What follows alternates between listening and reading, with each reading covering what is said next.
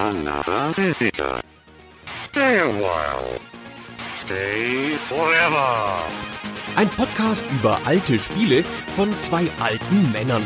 Heute mit Gunnar Lott und Fabian Käufer.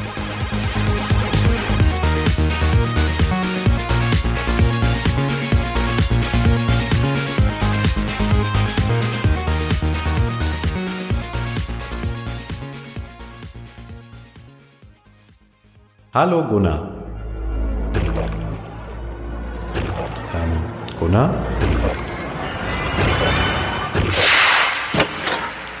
Gunnar?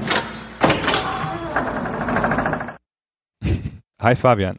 Also das, was du gerade gehört hast, war, wie du sicher weißt, der Track A Zombie is Coming aus Resident Evil.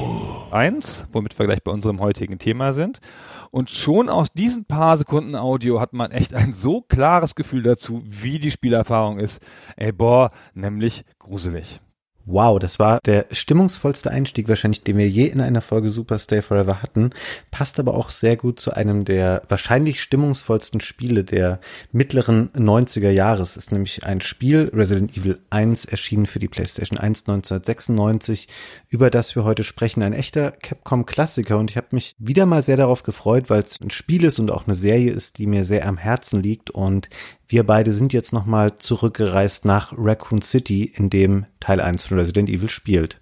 Genau, lass uns mal gleich mit der Geschichte einsteigen, ehe wir noch dazu kommen, was das für ein Spiel ist und noch zu sprechen kommen auf dieses mega Popkulturphänomen, das aus diesem Spiel von 1996 dann später geworden ist. Also Resident Evil 1 spielt in einem alten Herrenhaus, dem Mansion, das ist die Spencer Villa, Mhm. die liegt im Raccoon Forest und der liegt in der Nähe der Kleinstadt Raccoon City. Dort gibt es eine Firma namens Umbrella Corporation. Das ist quasi der größte Arbeitgeber vor Ort. Und der forscht da so Chemie und Biozeug und so. Mehr weiß man da erstmal nicht. Hm. Du hast es jetzt schon angedeutet, dass es da um Chemie und Bio geht. Und es ist dann nicht weit immer von solchen Annahmen, wenn da solche Konzerne sowas erforschen, wo man nicht genau weiß, was die wirklich machen, dann geht es häufig nicht so richtig mit rechten Dingen zu. Und so ist es natürlich auch hier, weil was Umbrella unter dem Deckmantel der wissenschaftlichen Forschung macht, ist quasi das Herstellen von biologischen und chemischen Kampfstoffen und Waffen. Damit verdienen sie eigentlich ihr Geld, so unter dem Radar der Aufsichtsbehörden. Und das findet dort auch statt. Und leider gibt es ein Experiment oder einen Forschungszweig, auf dem sie unterwegs sind, bei dem ein kleines Malheur passiert. Denn sie versuchen eine Art Virus herzustellen, der Supersoldaten schaffen soll, so ganz widerstandsfähige Kämpfer. Der Codename dafür ist der T-Virus, hervorgegangen aus einem anderen Virus, den sie vorher vorstanden, dem Progenitor-Virus. Und das klappt auch ein bisschen. Sie stellen auf jeden Fall Kreaturen her, die sehr widerstandsfähig sind. Das Problem ist, diese Kreaturen sind keine Menschen mehr, sondern es ist das, was man in der Popkultur als Zombies bezeichnen würde. Es sind willenlose Kreaturen, die nur noch quasi Fressen im Sinn haben und angreifen. Das sind so die Impulse, die ihnen noch einprogrammiert sind. Sie haben aber kein funktionierendes Bewusstsein als Menschen mehr. Und naja, wie es dann immer so ist, dieser Virus bricht irgendwie aus und dann infiziert es Menschen und Hunde und auch andere Kreaturen, die da unterwegs sind und dann kannst du das kaum noch aufhalten. Und das entgeht natürlich auch der Öffentlichkeit dann nicht so lange und es passieren Mordfälle in und um Raccoon City und es beginnt dann auch im Intro mit so einem Zeitungsartikel, wo steht, dass dort einige Menschen zu Tode gekommen sind und die Opfer scheinbar aufgefressen wurden. Und was dann passiert ist, dass man gar nicht die Polizei hinschickt, sondern man schickt gleich ein Spezialkommando. Gunnar, wer wird hingeschickt, um diese Invasion oder diesen Ausbruch dort aufzuklären? Die Stars. Das ist ein so lustiger Name für ein Spezialkommando. Das steht natürlich für Special Tactics and Rescue Service. Und die sollen nun dahin, die schicken ein Team hin, das Bravo-Team. Und das soll dann da vor Ort für Aufklärung sorgen. Das ist ja schon alles so ein bisschen merkwürdig, weil anstatt dass man da mal jetzt mit 500 Mann Polizei hingeht, schickt man da fünf Leute hin, aber natürlich immerhin von einer Spezialeinheit. Und das geht aber schief. Mhm. Deren Hubschrauber stürzt ab.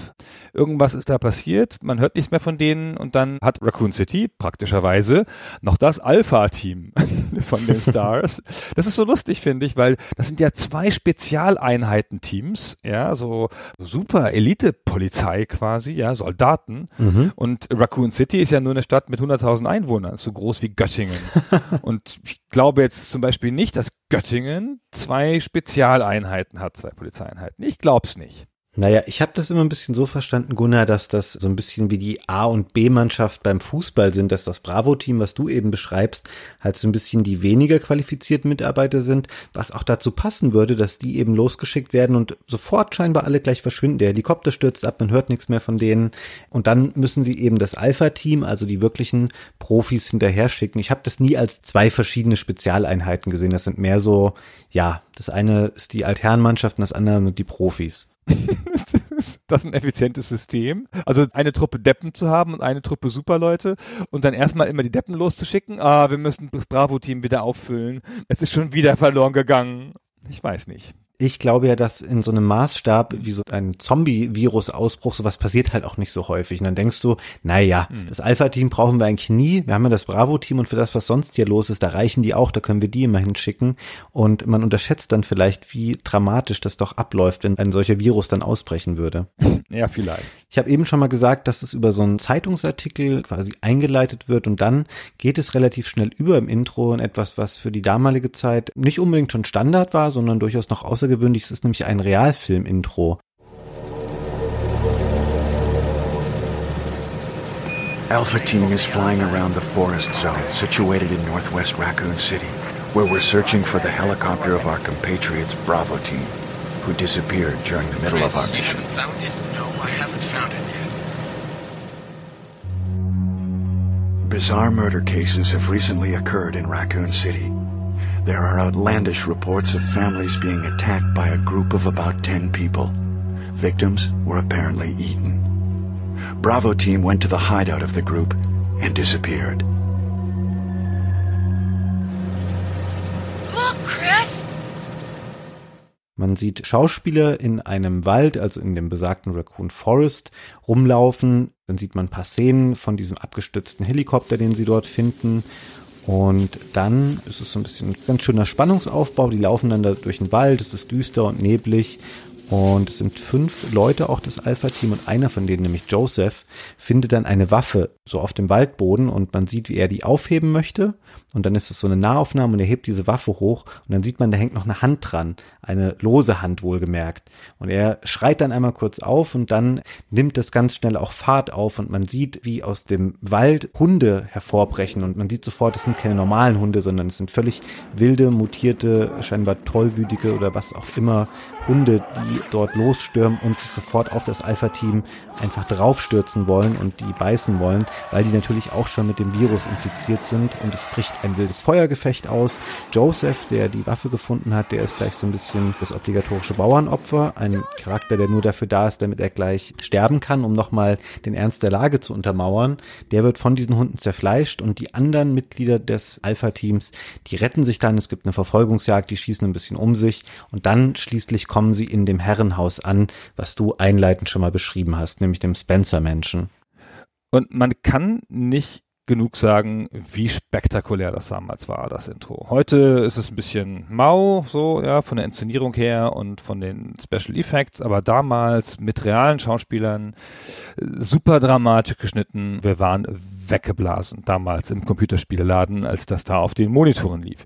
Sensationell. Und was ich auch noch sagen wollte ist, wie gruselig Zombiehunde sind. Hm. Ich finde Zombies, das ist ja so, Mai, an Zombies hat man sich gewöhnt jetzt. In der Literatur und auch sonst überall. Zombies, die schlurfen, die sind langsam, man kann ihnen ausweichen. Wenn sie auf einen zulaufen, hat man genügend Zeit, die Schrotflinte zu laden und so weiter und so fort. Aber boah, Zombie-Hunde, die sind so schnell und so gemein und dann beißen die einen noch. Boah, ich fand das alles so gruselig damals. Also ich finde generell Hunde schon als Gegner auch in anderen Spielen, die jetzt keine Zombie-Hunde sind, Hunde haben immer was Gefährliches. Wenn das so Rottweiler sind, die, mhm. die rennen und die aggressiv sind, die können halt auch springen und die können dich im Zweifelsfall irgendwie mit einem Biss in die Kehle auch mal töten.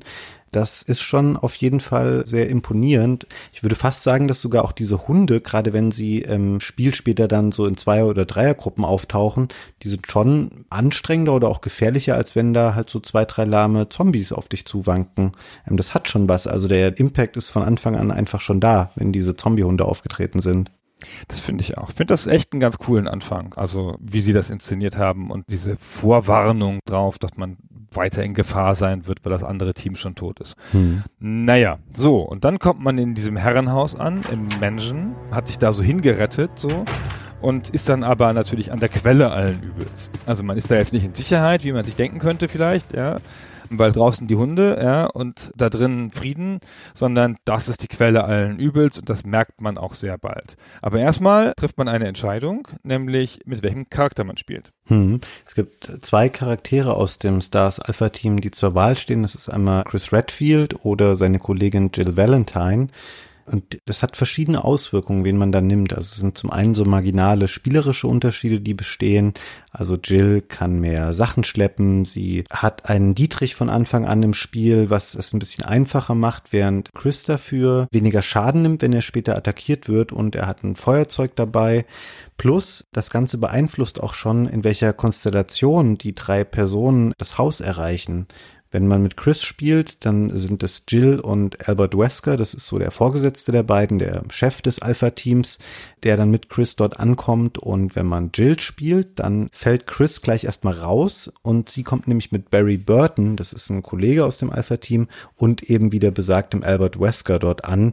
Und das beeinflusst gleich den Verlauf der ersten Spielstunde, weil es andere Konstellationen an Figuren gibt, andere Gespräche natürlich auch und wie sich überhaupt dann auch im späteren der Spielverlauf dann so marginal unterscheidet. Der eine bekommt eine andere Waffe als der andere und solche Sachen. Im Großen und Ganzen bleibt es aber ein sehr vergleichbarer Spielablauf zwischen beiden Figuren.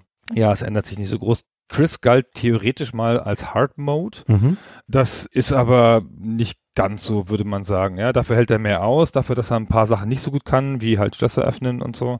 Dafür kann er halt die Waffen bedienen, wie du schon sagtest, und kann mehr Schaden aushalten. Jill ist aber schon noch ein Tick einfacher, oder? Ja, ich glaube im Wesentlichen, du kannst da ganz lange Abhandlungen Hm. drüber nachlesen von Leuten, die das Spiel wirklich im Detail seziert und hunderte Male durchgespielt haben. Es ist unentschlossen einfach. Und Hm. ich glaube im Grunde sollen sie auch als ähnlich schwierige Option angelegt sein, weil im Remake später wurde bewusst neben der Charakterwahl auch nochmal Schwierigkeitsgrad als separater Punkt eingeführt, unabhängig von der Charakterwahl den man festlegen kann. Und das würde ein bisschen dem widersprechen, dass eigentlich die Wahl des Charakters schon den Schwierigkeitsgrad definiert. Unabhängig von diesen Hauptcharakteren, die wir eben genannt haben, bei Chris wird dann als Alternative zu dem Barry, der so ein bisschen ein Supporting Character wird für Jill, bekommt Chris später Rebecca Chambers an die Seite gestellt. Sie ist eine junge Dame, die aus dem Bravo-Team noch stammt und ist, ich glaube, so eine Art Medic, also eine Sanitäterin, Eine Ärztin, genau. Genau, und alle anderen Leute, die noch auftauchen aus diesem Konglomerat Alpha oder Bravo Team, sind entweder tot oder sie sind so gut wie tot oder sie sind so typische Stichwortgeber dann noch im Spiel, dass sie noch mal ein, zwei Sätze irgendwie sagen dürfen, die ein bisschen das Mysterium der Story so ein bisschen Licht da reinbringen und dann stößt ihnen irgendwas Schlimmes zu im Zweifelsfall. Aber der Hauptcast ist schon sehr reduziert auf diese Handvoll Charaktere, die wir jetzt umrissen haben. Die spielen eigentlich die Hauptrolle. Was interessant ist, weil im Grunde sind es alles nicht so richtig ausdefinierte Charaktere. Also ich würde fast sagen, dass am tiefgründigsten und am interessantesten noch der Albert Wesker ist. Mhm, der hat ja auch noch eine, noch eine Nebenagenda. Aber ich finde schon, die Figuren sind alle sehr in typischer Manier von Soldatenspielen auf eine Waffengattung reduziert. Jill ist halt die Mechanikerin und Redfield ist der Scharfschütze und Barry ist der Waffenspezialist, der noch spezifische Waffen hat und Rebecca ist der Medic, wie du sagst. Und so sind die dann auch dementsprechend ein bisschen angepasst und so eine tiefere Motivation und tiefere Charakterzüge und sowas kommt da nicht so gut raus. Hm. Dürfen wir an der Stelle denn erwähnen eigentlich, was der Albert Wesker, was seine wahre Agenda ist im Spiel? Doch, doch, erzähl das gerne. Das ist wahrscheinlich mittlerweile bekannt. Genau. Also er ist quasi ein Doppelagent, was sich dann im Laufe des Spiels immer mehr rauskristallisiert. Also wenn man es einigermaßen aufmerksam verfolgt, was so passiert, kann man sich das dann auch schon irgendwann denken. Und am Ende sagt er halt, dass er eigentlich für die Umbrella Corporation arbeitet und dass all das, was im Spiel passiert ist, also auch, dass die Stars-Teams dann dorthin gekommen sind, das ist eine Art Feldtest gewesen um zu gucken, wie gehen denn trainierte Soldaten oder eine Spezialeinheit mit diesen Bedrohungen um und mit diesem Potenzial, was auch dieser besagte Virus einfach schaffen kann. Also alles, was ihnen entgegengeschleudert wird an mutierten Kreaturen und später noch hin bis zu dem sogenannten Tyrant. Das ist so der finale Endgegner, so eine Art supermächtiges Übermenschenmonster, also so eine Art graue Kreatur, die schon mehr so Klauen hat und wahrscheinlich so zwei Meter, fünfzig, drei Meter groß ist. Das ist so die Superwaffe am Ende. Und eigentlich geht es Umbrella und Wesker darum, das sind Versuchskaninchen, die Stars-Teams, mehr eigentlich nicht. Reichlich absurder Twist ist das, finde ich. Ich weiß nicht. Ja, aber ich finde es an sich ganz gut, weil es gibt natürlich Umbrella auch so eine Personifizierung, die über dieses, oh, es ist das böse Pharmaunternehmen hinausgeht, weil eben so ein Repräsentant in Form von Wesker dann auftaucht. Also ja, ich weiß, dass ich es damals, als ich es zum ersten Mal gespielt habe, da fand ich es überraschend, ich fand es auch gut, aber natürlich war ich auch erst 14 Jahre alt, vielleicht würde ich es heute ein bisschen anders bewerten. Aber man hatte natürlich auch noch andere Erwartungen an so eine Story damals und generell die Geschichte ist jetzt nicht der Megahammer, aber ich finde sie okay, sie funktioniert, sie bedient viele Stereotypen, also es fängt schon bei den bösen Großkonzernen an und dann halt Zombie-Bedrohung in dem Herrenhaus und sowas ist alles nichts Neues. Also es ist eine Interpretation von bekannten Motiven, die da gemacht wird, aber für mich hat das damals schon funktioniert. Ja, finde ich auch. Also die Tatsache, dass der Wesker die Seiten wechselt und dadurch Umbrella ein Gesicht kriegt, wie du sagst, das gibt dem Spiel schon noch ein bisschen Tiefe. Ja, das finde ich auch nicht falsch. Ich finde es ein bisschen cheesy, weil, ach so, da muss da extra der Hubschrauber für abstürzen und die Hunde wollten uns gar nicht fressen, sondern die wollten uns nur ins Haus jagen. Oder sind die Hunde auch ein Test oder so? Ich finde so ein bisschen, hm. ich weiß nicht, ich glaube, einen Test hätte man effizienter anlegen können, wenn man das wirklich gewollt hätte. Ja, aber sowas ist ja häufig so bei solchen Geschichten, wo sie am Ende rausstellt, mhm. dass alles fingiert ist. Da ist ja einiges dann, wo man denkt, okay, war das jetzt wirklich notwendig? Und Wesker bringt sich ja selber auch vielfach dann in Gefahr. Mhm. Wobei das Spiel ihm am Ende ja dann auch aufzeigt, von wegen, dass er mhm. doch gar nicht so super smart ist und alles nicht so zu Ende gedacht hat, wie er das wohl wollte, weil ihm ja dann auch relativ überraschend, also das kann man glaube ich an der Stelle auch verraten, er mhm. selbst wird ja vom Tyrant dann scheinbar umgebracht, mhm. ähm, der ihn einfach ohne da nochmal drüber nachzudenken irgendwie aus der Umgebung fehlt bewegt. Ich finde eher, dass dann in späteren Episoden das alles ein bisschen abstruser wird, weil man dann merkt, okay, Wesker scheint auch so eine Art Unsterblichkeit zu besitzen und diese Elemente, die da dann reinkommen, das hat mich eher gestört. So für sich genommen fand ich die Geschichte von Resident Evil 1 aber okay. Und was auch interessant ist, obwohl die Geschichte relativ linear verläuft, also zumindest was die narrativen Elemente angeht. Spielerisch gibt es schon ein paar Freiheiten, auf die wir später nochmal eingehen. Es gibt verschiedene Enden, je nachdem, ob du schaffst, diesen Side-Character, also Barry oder Rebecca jeweils zu retten. Es gibt noch ein, zwei andere Stellen, wo du über das Schicksal von anderen Figuren mitentscheiden kannst. Und es gibt auch verschiedene Ausgänge, je nachdem, habe ich den Tyrant getötet, habe ich ihn nicht getötet. Das Haus kann in die Luft fliegen, es kann nicht in die Luft fliegen. Ich glaube, es gibt bis zu acht verschiedene Endsequenzen. Das ist ganz interessant interessant, weil mir das damals wiederum beim Spielen auch nicht wirklich klar war, weil es jetzt auch kein Spiel war, wo man gedacht hat, cool, jetzt habe ich es durchgespielt, jetzt fange ich sofort wieder von vorne an und du dann so sehr darauf achtest, dass du später nochmal sagst, oh cool, dieser Moment war jetzt anders im Abspann. Es gibt aber prinzipiell schon Wiederspielwert, dadurch, dass die Story einfach sich in diesen Details dann unterscheiden kann am Ende. Hm, das ist ganz nett, finde ich. Also je acht Enden hast du gesagt, das sind mhm. vier pro Charakter, genau. Und das schlechteste Ende ist, man überlebt alleine das Haus steht noch und der Tyrant ist entkommen, ne? Und das beste Ende ist, man entkommt, man hat den anderen Charakter, den man nicht gewählt hat, noch dabei. Also wenn man Jill ist, hat man noch Chris dabei und man hat noch einen weiteren gerettet. Der Tyrant ist tot und das Haus ist in die Luft geflogen und alle dazwischen sind Abstufungen. Hm. Ich finde, bei dem schlechtesten Ende, was du gerade beschrieben hast, da hm. ist eigentlich schon vordefiniert, dass es eine Fortsetzung geben muss, weil man eigentlich hm. nichts von dem erreicht hat, zu dem man aufgebrochen ist, obwohl Resident Evil ja nicht von vornherein als Fortsetzungsspiel Spiel irgendwie ausgelegt war. Das hat sich ja alles erst durch den großen Erfolg dann später eingestellt, dass sie daraus so eine riesige Serie gemacht haben und so noch ganz viele andere Charaktere und Sideplots irgendwie eingeführt haben. So, und jetzt machen wir einen kleinen Sprung, denn dieses Gespräch haben wir am 29.09.2018 live in Berlin auf der EGX weitergeführt und dort aufgezeichnet. Wir springen jetzt nach Berlin. Wir übernehmen den Berlin-Teil komplett und nur leicht bearbeitet. Man hört also ein bisschen Hall und das Publikum im Hintergrund. Viel Spaß beim Weiterhören. Jeder hat ja so ein Resident Evil Erlebnis. Jeder, der es gespielt hat, ist bei allen Leuten im Gedächtnis geblieben, glaube ich, bei den meisten Leuten.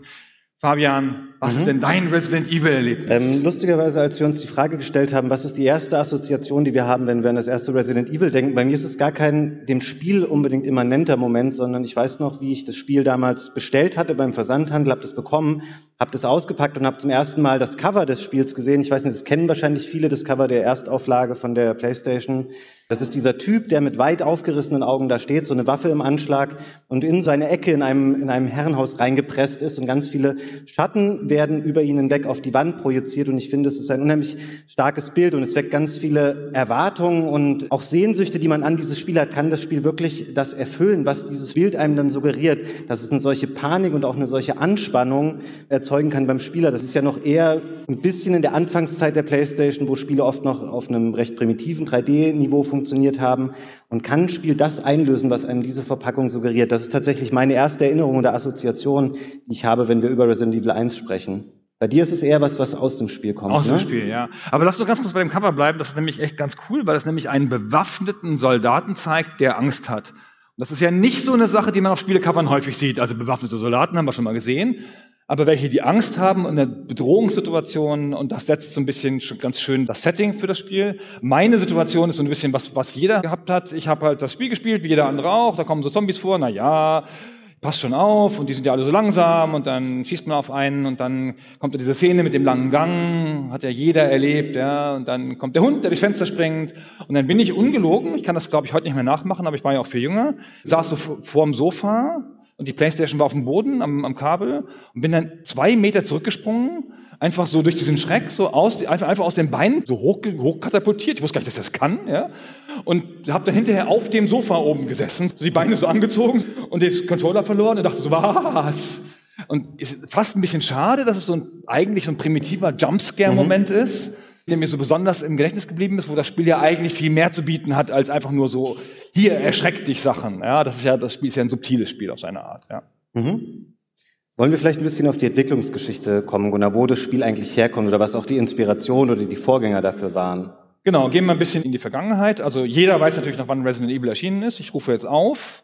Das Spiel ist aus dem Jahr 1996, 22. März 96 kam es raus, für die PlayStation 1 damals, Exklusivtitel zunächst vom Publisher Capcom und der kreative Kopf dahinter war Shinji Mikami. Der hatte früher noch nie ein vergleichbares Spiel gemacht, das war das erste Mal, dass er so was Großes gemacht hat und sein bester Titel bis dahin war ähm, es waren Spiele in einer ganz anderen Natur. Es waren so Sachen wie Goof Troop oder Aladdin. Es waren Lizenzspiele, die aber alle, das sind Super Nintendo-Spiele gewesen, die aber alle sehr gut waren. Mhm. Also ähm, die, das waren knuddelige, bunte Spiele, aber die hatten einen sehr guten Ruf und er hatte sich damit schon dafür qualifiziert, was Größeres und ein neues Brand jetzt für Capcom als äh, Director dann verantworten zu dürfen. Und er durfte das dann auch interessanterweise ganz alleine beginnen. Das ist so ein bisschen komische Situation, das gibt's ja auch sonst nicht so. Spiele zu machen, ist ja so ein sehr ein arbeitsteiliger Prozess. Und wenn man Spiele macht, da ist ganz viel so mit, am Anfang gibt's so eine Gruppe, die brainstormt und dann macht man Grafiken, um mal zu gucken, wo man hingeht. Und dann treffen sich für Leute verschiedener Disziplinen, also Grafiker und Programmierer und Game Designer und dann versucht man so eine Stimmung zu erschaffen, wo man denn hingehen will mit dem Spiel. Und der hat sich einfach in einen Raum gesetzt, sechs Monate lang bei Capcom, was schon ein bisschen geheißen haben muss, dass sie das Spiel nicht so ernst genommen haben, was er sich da mhm. ausdachte und hat einfach mal angefangen aufzuschreiben und aufzuzeichnen, was er sich ausdenkt. Es ging halt um ein Horrorspiel. Das war erstmal sein erster Gedanke. Mhm. Das Ganze noch äh, zu Zeiten des Super Nintendos auch. Er hat 93 schon angefangen mit dieser selbstständigen Brainstorming-Phase, die er dann da eingeleitet hat. Das Ganze war erstmal nicht so besonders fruchtvoll, da ist nicht so viel bei rumgekommen und dann erschien eben 94 die Playstation. Dann hat Capcom relativ schnell gemerkt, okay, wenn wir was machen wollen, was Leute packen soll, was audiovisuell auch mitreißen soll und was eben eine Stimmung transportieren soll, die auch sowas wie Horror erzeugt, dann ist vielleicht das Super Nintendo mit seinen eher beschränkten technischen Möglichkeiten nicht mehr so die Konsole der Wahl und haben dann gesagt, okay, wir fangen das nochmal neu an und portieren das auf die Playstation und haben dann dem Spiel auch ein relativ großes Team zugewiesen, haben dann knapp vier Dutzend Leute dran gearbeitet und wenn man den Geschichten heutzutage von Mikami Glauben schenken darf, war die Entwicklung sehr, sehr problematisch des Spiels, weil sie hatten im Grunde genommen gab wenig Vergleichbares. Sie hatten keine Blaupause, die sie benutzen konnten für ähnliche Arten von Spielen. Also Capcom hat zum Beispiel zur 16-Bit-Zeit viele Spiele gemacht, die anerkanntermaßen gut sind, aber die eben, ob das jetzt Mickey Mouse war oder ein anderer Disney-Charakter, die Spiele waren häufig ähnlich und sie konnten nach bestimmten Mustern arbeiten. Das ging bei Resident Evil nicht. Und was dann eingetreten ist, dass sie wohl monatelang immer Crunch-Time hatten, dass sie bis nachts um drei gearbeitet haben und die Leute nach und nach gesagt haben, sie haben keinen Bock mehr darauf, sie kündigen bei Capcom. Und irgendwann war es so weit, dass eine Consulting-Firma beauftragt wurde von Capcom, die den Status mal beurteilen sollte dieses Entwicklungsvorgangs. Und die dann gesagt haben, Leute, stellt die Entwicklung mal lieber ein, weil ihr verheizt einfach alle Leute, die ihr habt. Und dann war es wirklich so, dass das ganze Projekt Resident Evil kurz vor der Einstellung stand. Und es war dann nur dem General Manager der ganzen Konsolendivision zu verdanken, der dann durchgedrückt hat, dass das Spiel noch zu Ende gemacht wird. Also das stand lange wirklich auf der Kippe. Wenn es ein bisschen anders gelaufen wäre, hätten wir das Spiel gar nicht bekommen. Genau, es war wirklich knapp. Der Fujiwara, der hat das halt gerettet mit einem persönlichen Eingriff. Der hat übrigens in seiner Historie unsterblichen Ruhm erworben, weil er Ghosts und Goblins gemacht hat. Kennt das noch jemand von den Leuten mit Bart? Ja, okay. Äh, und der hat das Spiel dann gerettet und es konnte dann fortgeführt werden. Offenkundig war das ein unerfahrenes Team, so mit vielen jungen Leuten, die noch neu bei Capcom waren, die die Prozesse noch nicht kannten, dann diese Art von Projekt, das sie noch nie gemacht haben. Also alles schon so ein bisschen zu sehr aufgeladen. Dann ein unerfahrener Game Designer oder, oder Leiter des Projektes. Und sie haben auch noch versucht, was kann schon schiefgehen, die Dreamcast-Version und die PlayStation-Version parallel zu machen am Anfang. Zwei neue Konsolen, mit denen sie noch nicht viel gearbeitet hatten wo die Technologie noch nicht so ausgereift war. Und das ist ihnen halt komplett um die Ohren geflogen. Und dann haben sie halt die erstmal die, Dreamcast sage ich schon, die Saturn-Version, Entschuldigung, die Saturn-Version. Und dann haben sie die eingestellt unterwegs und weit nach hinten verschoben. Die ist dann hinterher erst 17 Monate nach der PlayStation-Version erschienen. Ja, anderthalb Jahre musste man dann aufgeben und opfern für das eigentliche Spiel. Mhm. Ich sagte eben schon mal, dass sie keine besondere Vorlage hatten, nachdem sie das Spiel bauen konnten. Im Grunde genommen hatten sie die aber schon, weil es gab Ende der 80er schon mal ein Spiel von Capcom, das nannte sich Sweet Home war ein rein in Japan veröffentlichtes Famicom-Spiel, was auf einem Horrorfilm basierte, wo es um ein verfluchtes Haus geht und ein Filmdrehteam kommt dorthin. Es besteht aus fünf Leuten, die werden in diesem Haus eingesperrt und müssen dann versuchen, da rauszukommen. Und das war im Grunde genommen was, was sie replizieren wollten in Resident Evil, aber sie wollten es in einem anderen Genre machen, weil Sweet Home war noch ein klassisches japanisches rundenbasiertes Rollenspiel. Das wollten sie neu machen und da haben sie sich halt schwer getan. Diese Idee in ein neues Spiel zu übertragen, was dann auch noch in einer, einer 3D-Umgebung stattfinden muss und dann auch noch dem genügen soll, was man sich audiovisuell einfach vorgestellt hat. Weil man dann auch schnell gemerkt hat, okay, mit Echtzeitgrafik können wir das gar nicht in 3D machen. Da kriegen wir kein Haus hin, was wie ein gruseliges Herrenhaus aussieht. Und deswegen haben sie dann auch einen Workaround für Resident Evil benutzt, der ganz ikonisch ist für diese Art von Spielen. Auf welche Art von Grafik oder welche Technik setzt denn Resident Evil, Gunnar? Auf 3D-Grafik, meinst du das? Ja, auf 3D-Grafik, aber nicht komplett in Echtzeit berechnet. Ach so, auf vorgerenderte 3D-Grafik. Genau, auf genau. vorgerenderte 3D-Grafik. Das war dann so ein bisschen der Schlüssel, den sie dann irgendwann gefunden haben und mit dem sie das Spiel dann umsetzen konnten. Tatsächlich inhaltlich aber viele Ideen noch übernommen aus diesem besagten Sweet Home Spiel. Also wenn ihr das nicht kennt, guckt euch mal ein Video dazu an. Man sieht viele Sachen wieder. Zum Beispiel, diese Charaktere hatten unterschiedliche Items. Also einer hatte auch ein Feuerzeug, was man später bei Resident Evil hat, oder einen universell einsetzbaren Schlüssel. Es gibt sogar schon diese ikonische Türanimation in diesem 8-Bit-NES-Spiel. Sieht auch sehr ähnlich aus, nur eben im Pixel-Look. All die Sachen haben sie übernommen, nur sie haben es halt später zu einem Action-Adventure im Wesentlichen umgebaut, beziehungsweise zu einem Subgenre des Action-Adventures. Es ist ein bisschen komisch, dass er sich so, also immer hat Mikami, wenn er darüber geredet hat, was war denn die Inspiration, wo kommt denn das Spiel her, dann hat er immer gesagt, ja, wir wollten eine neue Auflage von Sweet Home machen. Und man könnte vermuten, ohne dass es da jetzt so richtig harte Anzeichen für gibt, dass das eine Ausrede war, weil es ist ja vier Jahre vorher Alone in the Dark erschienen, das ziemlich genauso ist wie Resident Evil. Und man müsste schon sehr, es müsste schon sehr mit dem Zufall zugegangen sein, wenn ein gut verkauftes Spiel wie Alone in the Dark den Japanern nicht aufgefallen wäre und alle Sachen, die zufällig in beiden Spielen vorkommen, da wirklich nur zufällig drin wären. Ja, also man könnte annehmen, das haben sie nur gesagt, um keinen Ärger mit den Alone in the Dark Leuten zu kriegen. Ja. Also ähm, jetzt in der jüngeren Vergangenheit nimmt man eher an, Mikami hat vor drei, vier Jahren mal ein Interview gegeben, wo er gesagt hat, die durften sich nicht auf Alone in the Dark beziehen. Das war Vorgabe Capcom intern, dass sie bitte nicht sagen sollen, dass sie Alone in the Dark kennen oder das als Vorbild für dieses Spiel benutzt haben. Aber es ist natürlich offensichtlich, so vieles von dem, was Resident Evil später gemacht hat, vieles auch besser gemacht hat, muss man fairerweise sagen, war einfach in Alone in the Dark 92 schon vorhanden. So, wir haben eben gefragt, wer Resident Evil gespielt hat. Wer hat denn Alone in the Dark gespielt? Irgendein Teil. Guck mal an, da sieht man, das ist die Abstimmung. Das ist die Welt heutzutage. Wir leben in einer Resident Evil Welt. Würde irgendjemand sagen, der Alone in the Dark gespielt hat, dass es ein besseres Spiel war als Resident Evil? Naja, da kann man schon drüber reden. ja, aber findest du das tatsächlich? Nein, nein, nein. nein, nein, nein. Also wir haben ja schon mal einen Podcast zu Alone in the Dark gemacht und da sind wir auch ein bisschen der Frage nachgegangen, warum es eins von diesen beiden Spielen kriegt das so viele Stimmen und das andere nicht. Außer natürlich, dass es im Programm das eine steht und das andere nicht. Mhm. Und meine Theorie war, dass das eine ist halt ein, ein Lovecraft-Horrorspiel mit einem schnauzbärtigen Protagonisten im Anzug, der aus den Südstaaten kommt. Und das andere ist halt ein Spiel mit Zombies und Soldaten. Mhm. Und da dachte ich, schon da waren die Würfel gefallen. Ja, Resident Evil ist auch noch das kompetentere Spiel und das neuere Spiel und das grafisch sehr viel schönere Spiel und vor allen Dingen ein Konsolenspiel, mhm. während das äh, Lone the Dark als PC-Spiel auch einfach nicht so große Chancen hatte auf dem amerikanischen Markt, der ja so wichtig ist, und auf dem japanischen Markt. Aber Resident Evil ist schon zu Recht der Begründer des Genres. Ja, wollen wir vielleicht mal sagen, was ist denn dieses Genre, was dann durch Resident Evil begründet wurde, oder was zeichnet dieses Genre Survival Horror auch aus? Ähm, du ja, hast ja, glaube ich, ihr habt schon mal im Rahmen des Alone in the Dark Podcasts so ein paar Merkmale rausgearbeitet, die ähm, zu Survival Horror dazugehören. Ich glaube, einer der ersten oder der wichtigsten Punkte ist sicherlich das Thema Ressourcen und Ressourcenmanagement oder Knappheit an Ressourcen, die man in dem Spiel hat. Das ist ja auch was, was Resident Evil von Beginn an prägt. Man beginnt in diesem Haus und man merkt, okay, ich habe sehr limitiert Munition, ich habe sehr limitiert Energie und auch sehr limitiert Items, die diese Energie später wieder auffüllen können. Das ist was, was, glaube ich, schon mal zentraler Bestandteil dieses Spiels einfach ist, aber es ist nur eins der Elemente, was zur Definition von Survival Horror gehört. Das ist ein ganz faszinierendes Genre, weil es anders ist als viele andere Genres. Du hast schon recht, dass es ein Subgenre ist. Ja, mhm. finde ich, ist hart vom Action-Adventure an sich zu trennen. Aber es ist halt eins der ganz wenigen Genres, wo ein Thema und eine Reihe von Spielmechaniken so fest verschmolzen sind, dass sie ein Genre ergeben. Gibt nicht das Genre Sci-Fi-Ego-Shooter, sondern Ego-Shooter ist ein Ego-Shooter und dann gibt es halt welche, die im Sci-Fi-Szenario spielen und welche, die im Weltkrieg spielen. Da gibt es nochmal 50, die im Weltkrieg spielen, aber in dem anderen Weltkrieg, aber da ist das nicht so klar, ja, so klar getrennt. Und es gab auch vorher schon Horrorspiele, es gibt ja Horror-Shooter wie Undying oder Horror-Adventures und alles Mögliche. Aber nur bei dem Survival Horror ist das ganz fest verschmolzen. Das Thema und das Feature Set und die definierende Mechanik hast du genannt.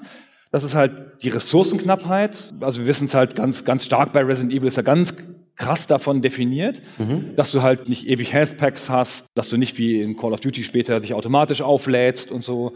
Und das führt dazu, dass du halt mit Absicht Kämpfe vermeidest, um Ressourcen zu sparen. Also das ist ja eine ganz seltene Mechanik in einem Spiel, dass du sagst, okay, es gibt einen Weg um dieses Monster rum, ja, damit ich weniger Munition verbrauche, gehe ich drum rum. Das machst du ja nicht. Das ist ja ein Teil des dafür. Ich habe dafür bezahlt für das Monster. Mhm. Ja, das ist ja, da sind ja 50 Monster drin. Ich habe 50 Euro bezahlt. Das Monster ist ein Euro wert. Ja, die robben mir hier einen Euro, aber trotzdem gehe ich schön um das Monster rum, ja. Und bitte meine Munition, ja, um dann am Ende festzustellen, dass ich zu viel Munition habe, aber das ist wieder ein anderer Fall. Also das ist ein ganz seltenes und äh, eigentlich ein einzigartiges Element in diesem Spiel und das passt auch sehr gut zu der Horror-Thematik, weil ein weiteres Element, das Survival Horror definiert, ist eine Schwäche des Hauptcharakters oder des Helden. Der Held muss in einem Survival Horror Spiel, der kann nicht allkompetent sein, der kann sich nicht super gut bewegen können, der muss improvisierte Waffen haben, ganz typisch so, oder der muss schwache Waffen haben. Der darf nicht super beweglich sein. Ja. Mit der Engine von dem neuen Doom und dem Waffenset von Doom ist ganz schwierig, so einen Grusel herzustellen, wo du Angst hast, weil, Alter, lass die nur kommen, krack, krack.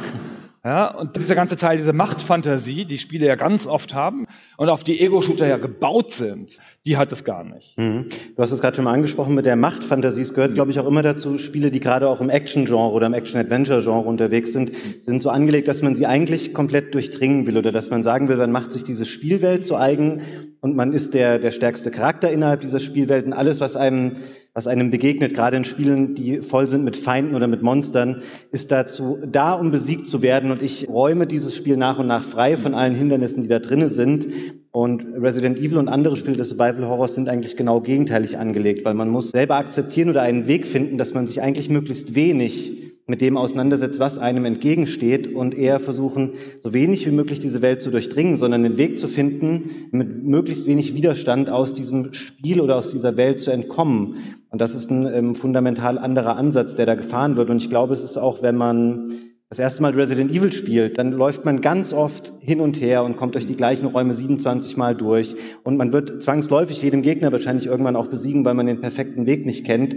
Es gibt aber Möglichkeiten bei Resident Evil, das kann man ganz interessant beobachten, wenn man diese Karten anschaut und Wege, die da möglich sind, dass man durch das Spiel läuft, man kann ganz viele Räume komplett auslassen. Man muss durch ganz viele Räume nur ein einziges Mal tatsächlich durchlaufen, wenn man weiß, in welcher Reihenfolge sind dort Items zu finden, die an anderer Stelle weiterhelfen.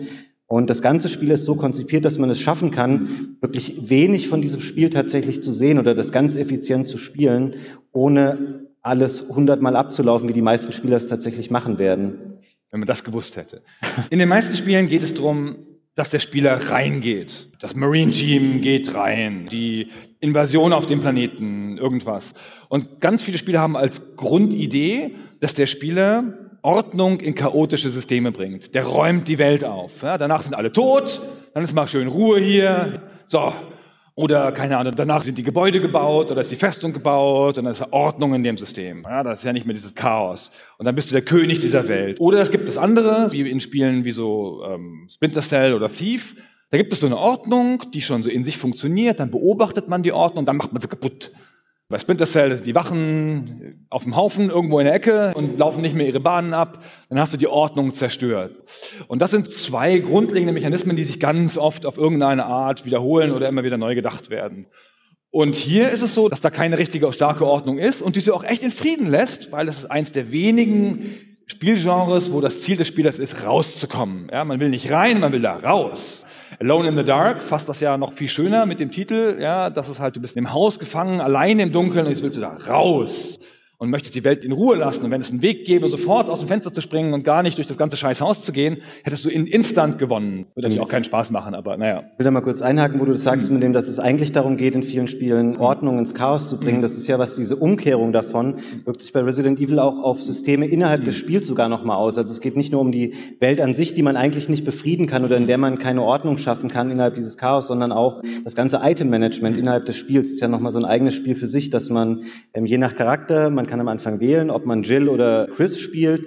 Die können unterschiedliche Anzahl an Items nur schleppen. Und man ist sehr oft gezwungen, einfach Sachen wieder abzulegen in solchen speziellen Kisten, die es dafür gibt. Dann kann man was anderes wieder aufnehmen, kann das an einer anderen Stelle benutzen und dann wieder was anderes sich aus dieser Kiste holen. Also dieses ganze Micromanagement, auch da ist das Spiel so angelegt, du kannst es nicht schaffen, dass du einfach wie in anderen Spielen durch jeden Raum durchgehst. Du sammelst alles ein, was du mitnehmen kannst, weil dein Charakter unbegrenzt einfach Sachen tragen kann. Auch hier ist das Spiel ganz stark reglementiert, macht es dir wahnsinnig schwer, einfach damit umzugehen und all diese Sachen mitnehmen zu können und einfach eine Ordnung da auch schaffen zu können. Das macht mit Absicht, oder? Natürlich, das Ach. ist Teil des Konzepts. Wenn das nicht wäre, ja. wäre das Spiel einfach auch deutlich einfacher, mhm. weil du könntest sämtliche Munition und sämtliche Waffen immer bei mhm. dir tragen. Du musst aber tatsächlich immer abwägen, nehme ich jetzt die Schrotflinte mit und die Munition dafür oder lasse ich das liegen und mhm. nehme die Pistole und wenn du dann Pech hast, stehst du halt dann von dem Endgegner und merkst, okay, ich kann das so nicht schaffen und musst dann quasi zurückspringen zum letzten Speicherpunkt und sagen, okay, ich muss diese ganze, mein Item-Management nochmal komplett hinterfragen und das alles neu machen. Das, das ist natürlich Bestandteil des, des kompletten Spiels und auch des Reizes dahinter. Das alte Management, ja. Und weil es ums Überleben geht, werden diese Spiele so persönlich. Ja, weil das Überleben, wenn das dein Ziel ist in dem Spiel, das Rauskommen, das Überleben, das Fliehen und nicht das gesamte System zu erobern. Das heißt, die Ziele des Spielers werden so ganz persönliche Ziele. Das ist dann mein Ziel, meinen Charakter retten. Ja, es geht nicht groß darum, die Welt zu retten, den Diktator abzusetzen und sonst irgendwas, kommt mittelbar immer so ein bisschen vor in solchen Spielen, aber das ist halt nicht das Ziel. Und dadurch wird es sehr persönlich, sehr intim und dadurch kommt auch der Horror stärker zum Tragen. Weil Horror ist ja, in meiner Definition ist Horror das zerstörte Grundvertrauen in die Ordnung der Welt. Mutter, bist du das? Wenn halt so ganz starke Konzepte, die man so kennt, die Wand ist aus Ziegeln. Ist sie wirklich aus Ziegeln oder ist sie aus Fleisch? Ja? Wenn so ganz vertraute Konzepte nicht mehr funktionieren, dann ist es Horror und dann ist es auch wirklich auf dich zurück. Horror ist immer dann komisch oder nicht so funktional oder so, wenn er halt so viele betrifft.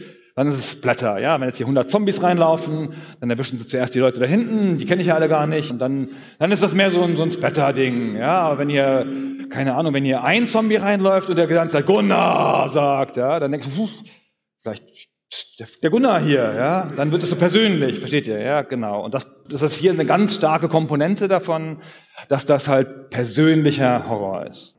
Mhm. Um zurückzukommen ein bisschen auf die Art und Weise, wie das Spiel gebaut ist, notwendigerweise auch aus technischer Sicht, weil das unterstützt auch diese ganze Horroridee. Wir haben das vorhin schon mal angesprochen, dass das Spiel mit diesen vorgerenderten Hintergründen arbeitet. Das bedingt auch, dass es relativ viel mit verschiedenen Kameraperspektiven arbeitet und da auch versucht, so einen filmischen Horror einfach zu imitieren, indem es die Kamera ganz oft so platziert, dass es für den Spieler sehr suboptimal ist. Also du siehst manchmal nur ganz kleine Teile, dass die Kamera jetzt hier zum Beispiel von mir auf mich geworfen wäre und ich kann nur die Wände direkt hinter mir sehen, aber nicht den ganzen ein Raum, der jetzt hier vor mir liegt. Das heißt, ich kann auch nicht antizipieren, was ist da an Gegnern, was da auf mich wartet, was ist da an Objekten, mit denen ich interagieren kann. Manchmal höre ich dann zum Beispiel, wenn Gegner da sind, auch das wird bewusst eingesetzt, dass ähm, Sachen dem Blick einfach verwehrt bleiben, aber du hören kannst, okay, da kommt irgendeine Bedrohung auf mich zu. Das verstärkt einfach auch nochmal dieses ganze Konzept des Horrors, was in Resident Evil da gefahren wird, dass mit dieser eigentlichen Schwäche, dass du durch die platten 2D-Hintergründe gezwungen bist, mit wechselnden Kameraperspektiven zu arbeiten, in ganz vielen anderen Arten von Spielen würde, dass den Entwicklern um die Ohren gehauen werden, weil es einfach den Spieler ganz stark einschränkt in seiner Spielerfahrung. Aber Survival Horror ist halt das Genre, was davon lebt und auch profitiert, dass man eben damit arbeiten muss, dass man gegängelt wird von demjenigen, der die Kamera innerhalb dieser Spielwelt platziert hat und so seinen eigenen interaktiven Horrorfilm ein bisschen auch erzählen kann, wo er weiß, der Spieler ist Teil dieses Ganzen und hat keinen Einfluss darauf, wie er das Spiel wahrnehmen kann, weil es einfach gegeben ist oder definiert ist durch das Spiel. Der Witz bei Horrorfilmen ist ja oft, dass die Charaktere nicht nur dieses zerstörte Grundvertrauen in die Ordnung der Welt haben, sondern halt auch dass denen immer Informationen fehlen, ja, die der Zuschauer manchmal schon hat, aber manchmal auch nicht. Und die typische, prototypische Szene in einem Horrorfilm ist ja, oh, jetzt sie geht rückwärts. Oh, sie geht rückwärts und die Musik kommt. Gleich ist es aus, ich weiß, jetzt springt das Monster, ich gucke gar nicht erst hin. Dieses Element des Horrorfilms, dass der Charakter irgendwas nicht sieht, was man schon ahnt, dass es angedeutet wird, dass es das Foreshadowing, ja, dass das Vorherstehende schon angeteasert wird, das wird hier erzeugt durch diese Kameraperspektiven, die aber, wenn wir ganz ehrlich sind, vielleicht gar nicht so richtig hart Absicht waren, sondern halt dem technischen Entwicklungsprozess ein bisschen geschuldet sind, weil wir hatten gesagt, das sind vorgerenderte Hintergründe. Und wir haben schon vorher so ein bisschen erzählt, dass das ein schwieriger Entwicklungsprozess war und sie haben wohl anfangs zumindest überlegt, ob sie mit einer freien 3D-Engine arbeiten konnten. Das ging aber nicht auf der Hardware. Zumal ja auch, wenn man halt mit äh, neuen Konsolen arbeitet, dann kriegt man auch so die Hardware noch so in so Iterationen zugeschickt und dann hat man noch nicht alles so, noch in, nicht in der Funktion, wie sie halt hinterher sind. Und sie haben sich dann sehr bewusst entschieden, sozusagen zurückzugehen und eine Grafik zu nehmen, die halt ein bisschen höher aufgelöst ist, aber dafür nicht so mit freien Kameras arbeiten kann. Und das ist dem ganzen Genre halt wahnsinnig zuträglich. Total. Ja. Ähm, was auch eine große Leistung ist von mhm. Resident Evil, du hast es gerade schon mal angesprochen, mhm. mit den, mit den Hintergründen und der Qualität der Hintergründe. Sie haben es sehr gut geschafft, dem Spieler Abwechslung zu suggerieren, indem sie das Spiel quasi runtergebrochen haben, im Wesentlichen auf vier Bereiche. Es gibt dieses sehr ikonische Herrenhaus, was jeder immer sofort vor Augen hat, wenn es um Resident Evil geht. Dann gibt es später noch dieses, ähm, ich glaube, es ist so eine Art Garten oder Nebenhaus, was eher so ein bisschen von Holz dominiert wird, was sehr viel enger ist, wo es mehr organische Kreaturen gibt. Dann kommt man später noch in das Labor und das ist auch wieder komplett anders. Es wird sehr kühl, sehr steril, so Silber und Grau dominieren dann da. Und es gibt noch diese Außenbereiche, die alle Areale ein bisschen miteinander verbinden. Auch die haben nochmal einen anderen Flair. Also sie haben das sehr gut geschafft, obwohl das Spiel an sich immer sehr, bleibt sehr ähnlich von den internen Abläufen des Spiels aber durch das, was sie an Themenwelten innerhalb dieser eigentlich recht kleinen Spielwelt erzeugt haben, wirkt es trotzdem sehr abwechslungsreich. Und ist auch nicht so, dass es alles so starr hintereinander abgespult wird, sondern man kommt ja später auch nochmal in das Herrenhaus zurück. Und dadurch entwickelt man auch ein Gefühl dafür, wo ist man eigentlich gerade in dieser Welt. Und man hat auch ein bisschen das Gefühl, dass man die Welt langsam besser versteht oder sie auch besser beherrschen kann. Natürlich, weil man auch, man durchdringt irgendwann die Steuerung besser und die Mechanismen. Man findet bessere Waffen. Und dann kommt man manchmal an so Punkte, wo man denkt, na, es ist vielleicht alles gar nicht so schlimm. Und ich bin eigentlich doch relativ stark. Aber dann ist es immer so, dass das Spiel diese Erwartung auch wieder umwirft, weil man eben zum Beispiel, man kommt in das Haus zurück, da gibt gibt es dann diese Hunter-Gegner, mhm. man muss in neue Areale gehen, in die man vorher nicht konnte, wo dann wieder neue starke Gegner sind. Also es wird mhm. immer so, es werden solche Plattformen zwischendurch mhm. geschaffen, auf denen man denkt, okay, jetzt habe ich das Spiel in meinem Willen irgendwie untergeordnet, in meinen Fähigkeiten und ich treffe vielleicht auch mal andere Charaktere, mit denen ich mich dann wieder austauschen kann. Aber danach wird es dann eigentlich nur wieder noch schlimmer und du triffst auf noch schlimmere neue Gegner und sowas in der Art. Also das Spiel spielt ganz gut damit, mit diesen Erwartungen und dem Kenntnisstand des Spielers. das stimmt. Entschuldigung. Eins der wesentlichen Elemente, jetzt haben wir so langsam fast alle durch, die Survival-Horror-Bausteine. Ja, ich frage hinterher ab, wer sie noch auswendig hersagen kann. Ist Einsamkeit. Ja, du hast es eben angedeutet, dass man halt die ganze Zeit allein ist, aber dass man halt auch hin und wieder die Charaktere wieder trifft, die anderen.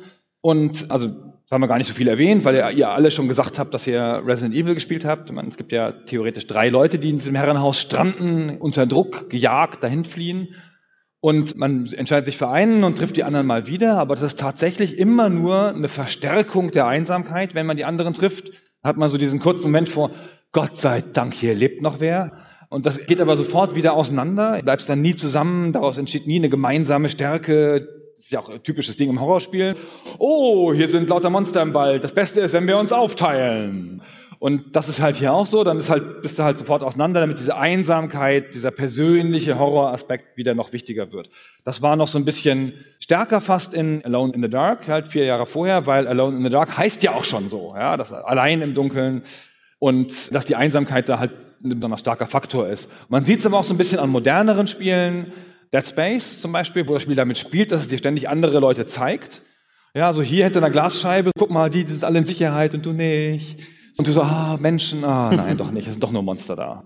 Ich würde vielleicht nochmal auf einen Punkt kommen, Gunnar. Ich weiß nicht, ob der für dich so zu Survival Horror unbedingt gehört, aber ich persönlich finde es auch wichtig, dass ein Spiel so eine Fallhöhe erzeugen mhm. können muss innerhalb mhm. des Spiels, wie bei Resident Evil. Ich habe es vorhin schon mal angesprochen, dass man durch die Itemknappheit halt mhm. gezwungen ist, immer abzuwägen, welche Waffe nehme ich mit, bringe ich mich damit vielleicht in eine blöde Situation. Und ich weiß dann, okay, ich habe vor 27 Minuten zum letzten Mal gespeichert, weil auch das ist was, was das Spiel ganz stark reglementiert. Man konnte ja nur speichern, wenn man diese Tintenbände findet und dann an den Schreibmaschinen immer abspeichert.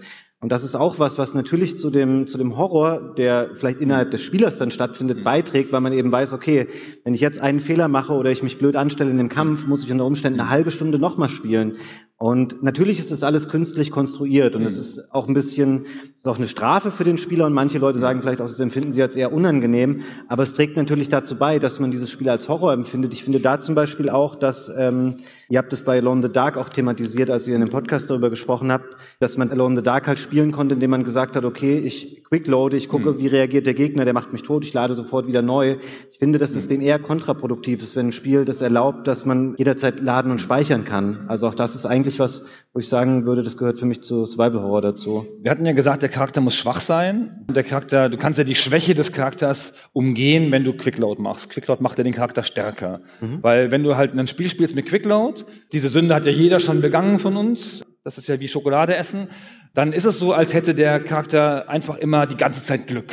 Ja, es ist eine Kette von Zufallstreffern. Jeder Schuss sitzt, ja, jeder Headshot, alles pam, pam, pam, pam. Und dann guckst du so auf dein Spiel zurück und es ist alles irgendwie in sich perfekt gewesen und alles so Zufallsmomente. Resident Evil spezifisch zwingt dich dazu, auch mit schlechten Entscheidungen zu leben. Ja, nochmal zurückzugehen, zu gucken, Mann, ey, jetzt habe ich hier zu viel Munition verschwendet, jetzt muss ich nochmal zurückgehen und gucken, ob ich da noch andere Munition finde. Ich hätte das Heilkraut nicht essen dürfen, hätte ich das doch mal mhm. abgegradet und tausende von Fehlentscheidungen, die alle dazu beitragen, dieses Grundgefühl von Unsicherheit, von Nichtverlässlichkeit und von Schwäche dir näher zu bringen. Mhm. Aber im Grunde, also dazu gehört aber natürlich auch eine der großen Stärken von Resident Evil, dass es immer schafft, diese Balance zu halten zwischen mhm. Es ist permanent bedrohlich, mhm. aber man kann es schon auch schaffen. Mhm. Also man bleibt die ganze Zeit auf so einem angespannten Level, mhm. der einen so durch dieses Spiel dann durchträgt, ohne dass es jemals wirklich abfällt, wo man denkt, okay, jetzt hat es irgendwie Durchhänger oder es wird langweilig oder ich habe das Spiel komplett durchschaut und es kann mich jetzt irgendwie nicht mehr, nicht mehr herausfordern. Also das erste Resident Evil hat wirklich dieses Pacing einfach sehr, sehr gut gehalten und ähm, auch diese konstante Bedrohung, die zu Survival Horror gehört, ist einfach klar, es gibt auch ein paar, ein paar schwächere Momente zwischendurch, gerade auch die durch die Inszenierung entstehen, da haben wir jetzt noch gar nicht drüber gesprochen. Ja. Ähm, die Sprecher zum Beispiel sind eine große Schwäche von Resident Evil. Tragen vielleicht auch zum Kultfaktor mhm. des Spiels ein bisschen bei. Das kann jeder, glaube ich, sehen, wie er möchte. Ich finde es an sich auch ganz amüsant, wenn man immer die mhm. Dialoge dann hört im Spiel. Aber die sind natürlich eher was, was nicht dem inhaltlichen, spielerischen Spannungslevel entspricht, so die ganze Inszenierung, was die Sprecher angeht, was die Texte der Dialoge angeht, da hängt das Spiel noch sehr hinterher gegenüber dem eigenen Anspruch oder dem, was es inhaltlich ansonsten zu bieten hat. So ein typisches Japan-Ding, so mit, wie man sich das so vorstellt, so in Klischee-japanischen Spielen, dass die, dass die englischen Texte schlecht sind.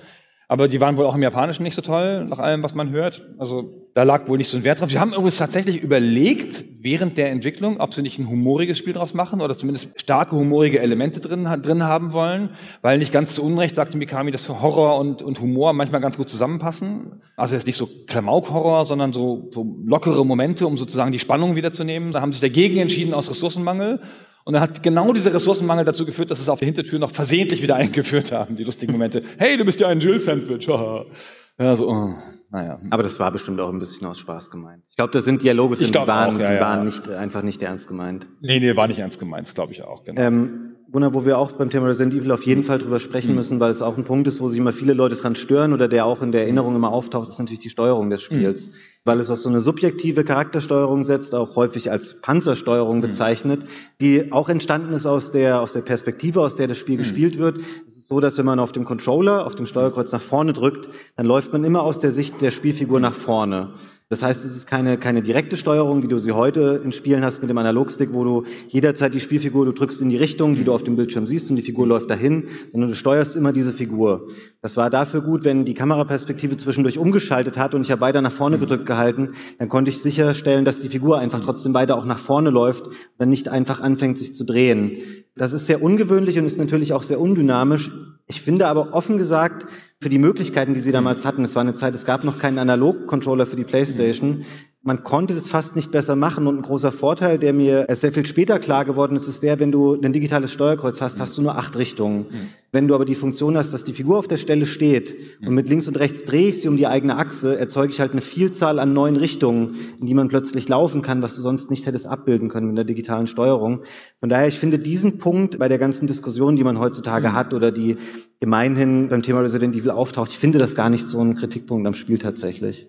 Du magst es nicht, ne? Nee, das Spiel gibt einem schon, also ich finde, das ist ja schon so ein Spiel so mit, hey, ich bin Horror, deswegen musst du dich scheiße fühlen, Gunnar. Ja, und ich tue alles dafür. Also du kannst dich nicht bewegen, du hast keine Munition, ich sag dir nicht, wo du lang musst und dunkel ist es auch noch. So, hm, ist schon immer ein bisschen hart und ich fand das immer ein bisschen viel. Also auch in Alone in the Dark und in ähnlichen Spielen fand ich immer ein bisschen viel. Ich vermisse immer so ein bisschen das Heldengefühl, Mhm. Zumindest aber die Kontrolle. Ich glaube, dass es möglich wäre, mir mehr Kontrolle zu geben in dieser bedrohlichen Welt, ohne das Horrorgefühl komplett zu zerstören. Also man spielt ja auch Spiele, um sich in dieser Welt zu bewegen. Das ist ja immer sehr befriedigend. Die Spiele, die halt die Sprungdistanzen gut hinkriegen wie Mario oder die Orientierung in der Welt gut machen wie Doom oder irgendwas, die haben so ein befriedigendes Gefühl. Und das will es und kann es einem nicht geben, weil du schießt ja zum Beispiel auch nur im Stehen. Ja, du musst ja stehen bleiben und du bist immer der Empfangende. Das heißt, du greifst nie an, du wehrst immer nur ab. Das Monster kommt immer aktiv auf dich zu, du bleibst stehen und triffst es. Oder du triffst es halt gerade nicht, weil du nämlich mit deinem scheiß Panzersteuerungsding dich so hinstellen kannst, was du nicht genau siehst und dann deswegen vorbeischießt und dann einen Schuss Munition verbraucht hast. Ja, aber also ich sehe den Punkt tatsächlich anders, weil du sagst, für dich ist Bewegung irgendwie und Dynamik in der Bewegung ein wichtiges ähm, Element von guten Spielen.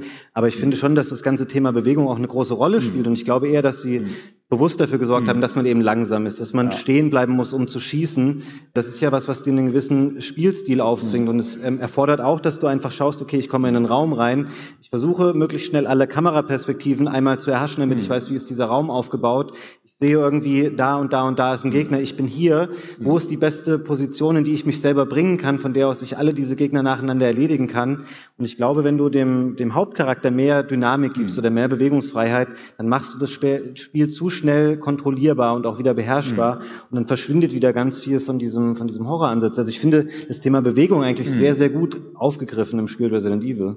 Aber ja, du hättest wahrscheinlich lieber was, was Schnelleres gehabt, was Flüssigeres. Ja, ein bisschen. Ich finde aber auch durch die Tatsache, dass du jetzt halt, du hast es ja so schön beschrieben, dass du jetzt auch wirklich auf dieser Achse voll drehen kannst, ja, und nicht nur diese acht Wege hast, können sie sich auch erlauben, die Welt ein bisschen unpräziser zu bauen, weil der Spieler kann ja drumherum navigieren, wenn er nur will. Ich glaube, es zwingt das so ein Entwicklungsteam, wenn die Wege des Spielers klarer sind, das auch ein bisschen präzise zu machen und mir da klarere Wege zu geben, weil in solchen Spielen bleibt man ja immer hängen irgendwo. In diesen ganzen vorgerenderten Spielen ist eine Geschichte von, von, von Momenten, die ich in meiner Rückschau auf das Spiel ausblenden muss, weil wenn ich dann zurückdenke an, an wie ich ähm, Jill war, ja, und gegen die Monster gekämpft habe, dann will ich natürlich dran denken, wie ich da geschossen habe und gesucht habe. Dann will ich nicht dran denken, wie ich drei Minuten am, am, Sessel gestanden habe und nicht weitergekommen bin. Aber so schlimm ist es auch. Nein, so schlimm ist es nicht. Nein, Aber es stört also mich ein bisschen. Ja, aber man bleibt da nicht wirklich hängen. Nee, aber es ist schon. natürlich schon so klar, wenn du das Spiel Hm. heute spielst, Hm. ähm, das ist nicht so gut gealtert tendenziell, wie man es so in Erinnerung hat, ist auf der PS1 schon sehr gewöhnungsbedürftig heutzutage. Ich finde, dass zum Beispiel das ähm, Remake später auf dem GameCube, das finde ich hat so das konserviert, was meine Idee ist von dem von dem Urspiel, wie ich das in Erinnerung habe, weil das sieht immer noch extrem gut aus. Das fängt diesen ganzen Look total gut auf, die Steuerung ist ein bisschen besser geworden. Also ich finde immer, das ist für mich so ähm, das, was ich mit Resident Evil 1 jetzt heute verbinde. Das stimmt schon, was du sagst. Die PS1-Version ist sehr behäbig und sehr umständlich heutzutage. Ja, also ist, du hast schon recht, dass es nicht schlimm ist und dass es, dass es zum, zum, zum Konzept dazugehört mit, so genau. Eine Sache wollte ich noch erwähnen bei meiner kleinen Kriterienliste, nämlich, dass zum Survival Horror ein Unlocking-Aspekt dazugehört oder ein Rätselaspekt. Du hast es ein bisschen angedeutet bei diesem Haus, dass du in, in Teilen freischaltest nacheinander. Die meisten Survival Horror Spiele definieren sich durch eine Gameplay-Komponente zumindest, in der du ähm, nicht nur Items findest, mit denen du Sachen freischalten kannst und, und Inventarmanagement betreiben musst, sondern der du auch sehr vorsichtig deinen Weg finden musst und Areale erst nacheinander freischaltest. So, ob du nochmal zurückkommst oder nicht.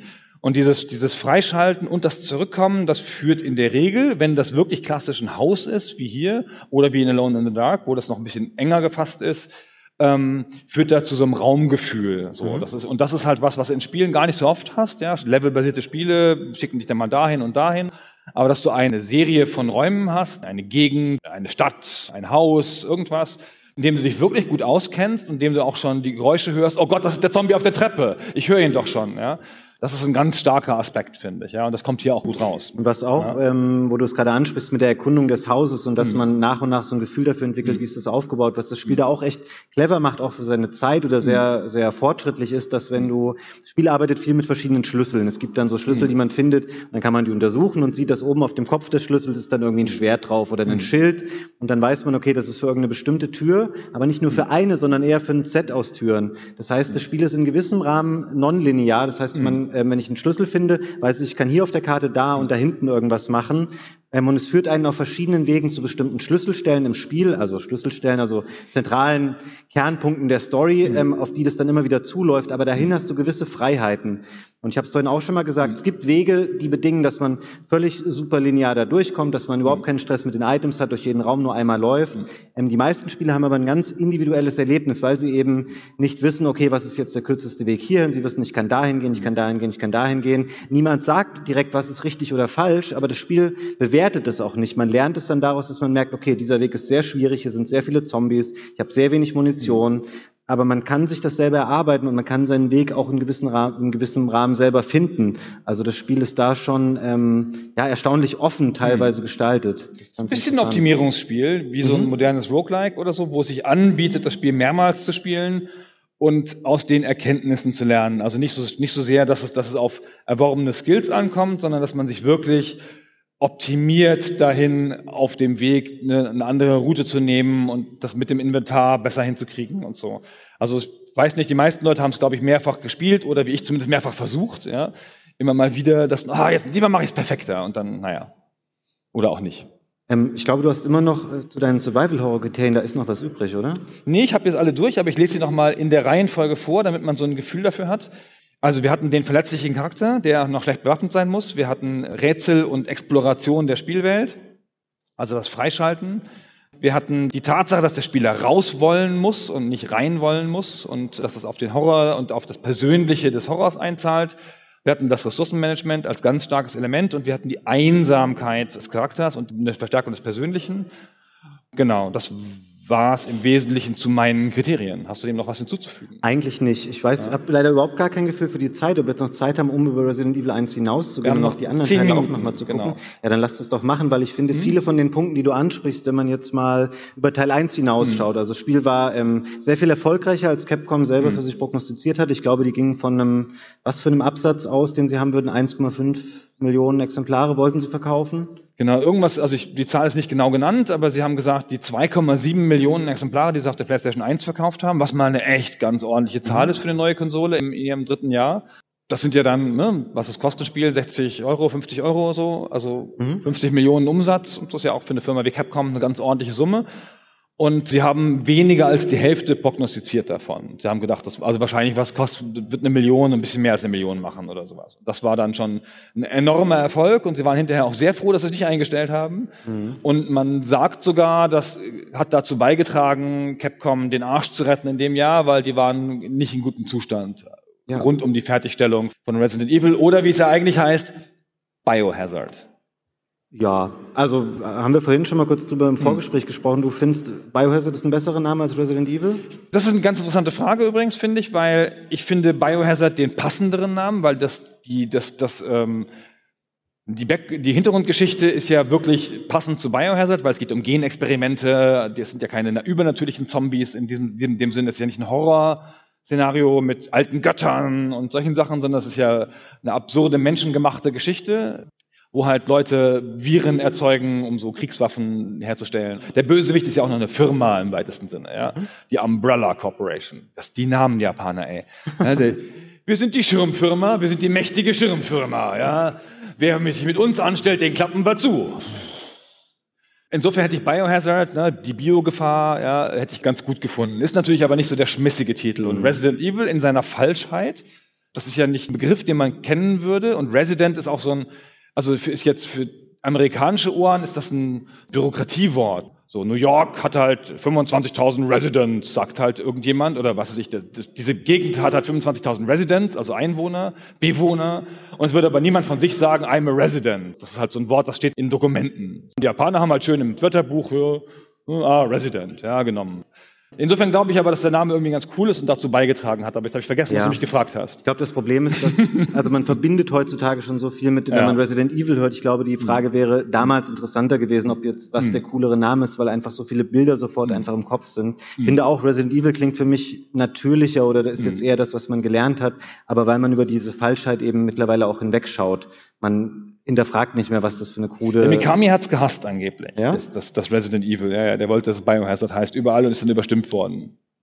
Aber Biohazard ist natürlich auch schwierig, weil du dann, du konkurrierst halt mit ganz vielen anderen, mit hm. einer Band, die so heißt. Hm. Und das ist halt ein ganz normal gängiger Begriff irgendwie. Und hm. für, hat jetzt damals noch keine Rolle gespielt, aber so für das Google Search Ranking wäre es halt auch nicht das allerbeste gewesen. Die ähm, Domain war nicht mehr frei, ja, tut mir leid, wir konnten, ja. sich, konnten sich Biohazard nennen, ja, genau. Ähm, dann lass doch noch mal kurz, weil du, ich kam eben ich drauf. Kannst kurz eine Sache zwischenschieben, ja. weil wir, wenn wir Resident Evil 1 verlassen, weil wir den, weil wir haben ein bisschen erzählt, dass, dass der Erfolg äh, des Spiels sehr besonders war und weil es auch dieses Genre begründet hat und dass der auch größer war als der von Alone in the Dark. Und es gibt so eine Theorie, dass westlicher Horror immer körperlich ist. Du hast ein Monster und es will dich fressen und hinterher liegen da Knochen und Eingeweide. Westlicher Horror. Und dass der östliche Horror immer eher psychologisch ist. Du hast da im Fernsehen dieses Bild gesehen von einem Ring. Oh, da kommen Geister vielleicht. Und so ein bisschen der östliche Horror mit der Psychologie und dem Hintergrund ist so ein bisschen Silent Hill, ja, dass er auch so dann ganz viele Konzepte aus deinen eigenen Ängsten in die Monster übertragen will. Und der westliche Horror ist mal volle Kanne Dead Space. Fleisch. Und Resident Evil trifft so einen guten Pfad in der Mitte, finde ich. Es ist halt psychologisch anspruchsvoll, es macht dir Angst, zeigt aber auch echt mit Zombies schön mal richtig, wie da Leute gefressen werden und so. Es ist eine gute Mischung. Ich glaube, das ist ist genau in der Mitte des Marktes. Also ich finde schon eher, dass es so ein westliches mhm. Horror-Ding ist von der, von den Charakteren her, mhm. von der Art und Weise, wie Gewalt dargestellt wird, wie auch Konflikte mhm. aufgelöst werden und wie alles präsentiert wird. Das ist vielleicht eine Interpretation dessen, wie Japaner halt damals westlichen Horror inszeniert haben. Ähm, das sieht man da schon eher. Aber ich sehe da, finde nicht, dass da so viel psychologischer Horror und sowas bei Resident Evil 1 auftaucht. Der Hund? Naja, gut, okay. Ich habe immer Angst vor Hunden seitdem. Ja, okay, das ist jetzt dein Individual. Und vor Fenstern. Aber ich finde eher, das ist so ein westliches. Ja, das stimmt schon. schon westlicher sehr, schon, Horror. Ist schon eher auf der westlichen Seite, genau. Und ungefähr hier fiel auf der EGX Fabians Mikro aus. Wir verlassen jetzt an dieser Stelle die Live-Aufnahme und reden in normaler Podcast-Art weiter. So, und egal, wie das nun war mit dem östlichen Horror und dem westlichen Horror, sie haben eine Formel gefunden, die noch lange, lange, lange Bestand gehalten hat. Denn nicht nur war das ein sehr erfolgreiches Spiel, es hat auch noch eine Masse von Folgespielen, von Büchern, von Popkultur-Items und von Filmen hervorgebracht. Hm. Ich möchte sogar sagen, dass dann mit dem zweiten Teil, der 1998 kam, also zwei Jahre später, da hat's mich noch mehr gepackt. Dann da habe ich gedacht, wow, Resident Evil ist ja echt der Hammer und das ist die beste Spielereihe aller Zeiten, weil der zweite Teil von Resident Evil, das war für mich damals echt ein Spiel. Ich glaube, ich habe das an ich weiß nicht, ein oder zwei Tagen weggespielt. Das hat so viel nochmal besser gemacht. Es hatte ein besseres Pacing, es hatte mehr Umfang, es sah besser aus, es hatte viel mehr Areale, die man besuchen konnte. Es war sehr viel offener, man hat ganz viel von Raccoon City gesehen und es hat, ja, es hat einfach nochmal Teil 1 genommen und das alles nochmal viel weiter aufgedreht. Es gab neue Charaktere. Man hat Leon S. Kennedy, das ist so ein Rookie-Polizist und man hat dann Claire Redfield, die Schwester von Chris aus Teil 1. Die ist auf der Suche nach ihrem Bruder. Und Leon, wie gesagt, ist so ein Rookie beim Raccoon City Police Department und fängt dann da an, während genau dieser Ausbruch stattfindet. Es liegt nicht so viel Zeit zwischen Teil 1 und 2 und naja, er hat halt das Pech, kommt da gerade neu hin und dann gerät er mitten in dieses Schlamassel rein. Und was auch super interessant ist bei Teil 2, wir haben einleitend schon mal erwähnt, dass es bei dem Erstling, da gab es verschiedene Enden, je nachdem, was man für Entscheidungen getroffen hat. Beim Zweier sind es richtige verschiedene Szenarien und komplette Spielabläufe, die sich unterscheiden. Und das nicht nur im Hinblick auf, wähle ich am Anfang Leon oder Claire, sondern auch, wenn ich es durchgespielt habe mit einem der Charaktere und dann den anderen nehme, dann unterscheidet sich dieser zweite Durchgang auch wieder in Abhängigkeit dessen, was ich vorher mit dem anderen Charakter gemacht habe. Das heißt, ich habe quasi zwei Szenarien pro Charakter, also insgesamt vier und kann es dadurch wirklich ein paar Mal spielen und es ist wirklich früh schon ein echtes Highlight in der Serie, also bis heute für ganz viele Spieler. Das, ja, ist auch keine Überraschung, dass Capcom endlich jetzt ein Remake mal macht, was nächstes Jahr erscheinen soll, weil einfach das für ganz, ganz viele Spieler, mich eingeschlossen, echt ein Highlight in der Serie ist. Ich weiß nicht, was sind denn deine Erinnerungen so an Resident Evil 2? Naja, schon auch nur die Wiederspielbarkeit und die Tatsache, dass da der neue Charakter eingeführt worden ist. Also spielt ja auch dann außerhalb des Herrenhauses, verlässt ja dieses enge Setting und spielt aber trotzdem noch in einem abgegrenzten Setting, nämlich in der nahegelegenen Stadt in Raccoon mhm. City, von der wir eben schon festgestellt haben, dass sie so groß ist wie Göttingen. und da spielt es dann an verschiedenen Orten. Ich finde, das ist der Klassiker einer guten Fortsetzung, weil genau alle Teile, die so ein bisschen noch gehakt haben, das ist ja oft so beim ersten Teil einer Serie, ja, man hat die Formel noch nicht so ganz raus. Man hat unter hohem Druck entwickelt und ist alles nicht so perfekt. Und dieser Teil geht hin und nimmt sich die sozusagen einen nach dem anderen vor und macht die alle besser. Leider wurde in Deutschland indiziert. Hm. Und zwar ziemlich sofort, ganz schön krass in Deutschland. Am 30. Mai von der damaligen BPJS, 30. Mai 98 sofort indiziert. Und Capcom hat dann da verzweifelt drum gekämpft und hat noch andere Versionen auf den Markt gebracht danach, die dann geschnitten waren, um dieser Indizierung zu entkommen. Aber es hat alles nichts genutzt. Das war dann von da an 16 Jahre lang indiziert. Hm. Er ist noch gar nicht so lange vom Index wieder runter, so Anfang der 2010er. Irgendwann haben sie es runternehmen lassen. Zusammen mit dem dritten Teil, mit Resident Evil 3 Nemesis, das ist der Untertitel, so gut mir Teil 2 gefallen hat und so sehr der alle Erwartungen erfüllt hat, die ich an ein Sequel hatte, Teil 3 ist eher so alles in allem ein recht unterwältigendes Erlebnis dann gewesen. Das war an sich auch ein okayes Survival-Horror-Spiel. Es hat das aber alles ein bisschen zurückgefahren, was man an Teil 2 toll fand. Es gab nur noch einen Hauptcharakter, der vorgegeben war. Das war dann wieder Jill aus Teil 1. Und ja, ansonsten war man auch wieder in der Stadt unterwegs und es gab eben diesen Nemesis. Das war so ein großes Monster in einem schwarzen Mantel, so ähnlich wie der Tyrant aus Teil 1. Und der lauert einem immer wieder im Spiel auf und ist auch darauf programmiert, die Mitglieder der, der Stars Unit zu töten. Und ja, irgendwie das Spiel hat nichts, was mir jetzt im Gedächtnis geblieben wäre, was es so besonders machen würde. Es war so more of the same und man hat schon so leichte Abnutzungserscheinungen gemerkt. Und es gibt auch hier eine angepasste Version, weil das Spiel in der ungeschnittenen Version indiziert wurde. Und die ist ganz kurios gewesen, die Version, die es hier in Deutschland damals gab. Es war eher so grauer Rauch statt Blut, den die Zombies hatten. Und die Gegner sind so weggeblinkt. Wenn sie gestorben sind, dann sind sie liegen geblieben, sondern sie haben sich mit so einem Blinken dann ins Jenseits verabschiedet.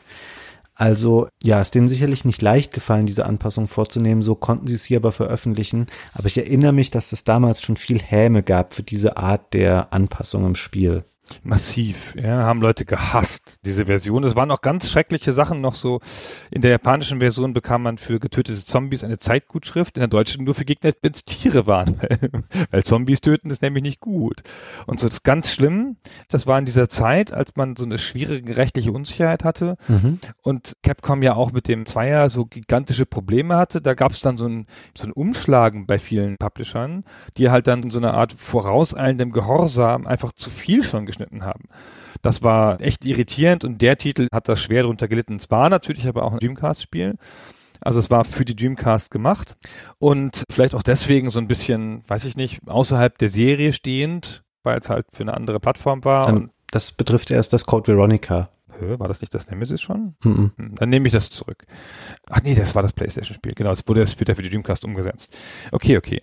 Genau, dafür hat es aber ein paar Erweiterungen ins Spielkonzept eingeführt, die sich aber dann nicht durchsetzen konnten, nämlich das Live-Selection-Konzept. wo man so kleine Entscheidungssituationen hatte, wo so eine Szene war, eine neue Situation für den Spieler, auf die er reagieren muss und dann muss er sich zwischen zwei Lösungsmöglichkeiten entscheiden. Mhm.